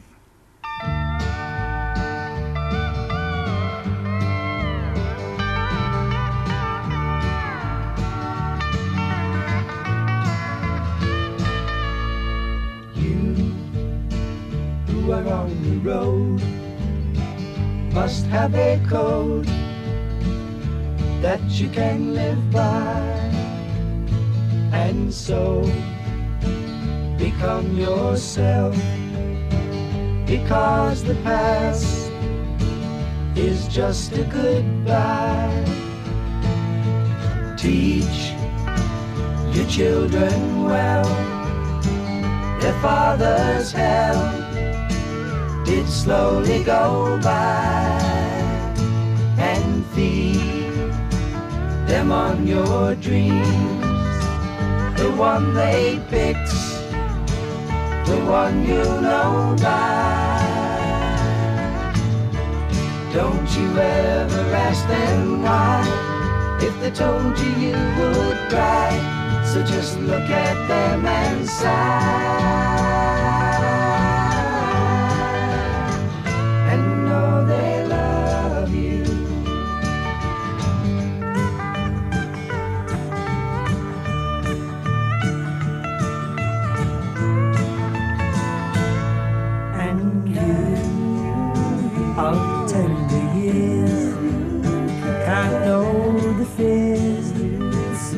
Your elders grew by and so please help them with your youth they see the truth before they can die Teach your parents well. Their children's hell will slowly go by and feed them on your dreams. The one they picked, the one you know by. Don't you ever ask them why. If they told you you would cry, so just look at them and sigh.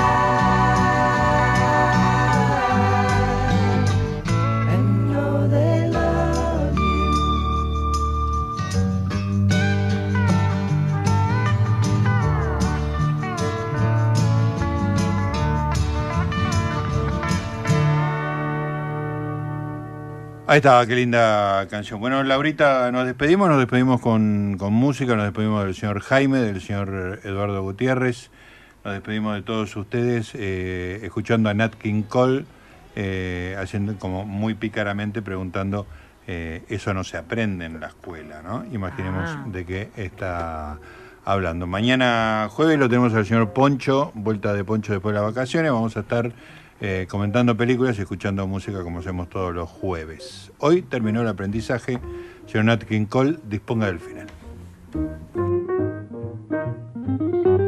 Listen to me, children. I take some good advice. I'm going to tell you something now. Don't make me say it twice. You can put away your lessons, throw away your books, cause I'm gonna tell you what cooks.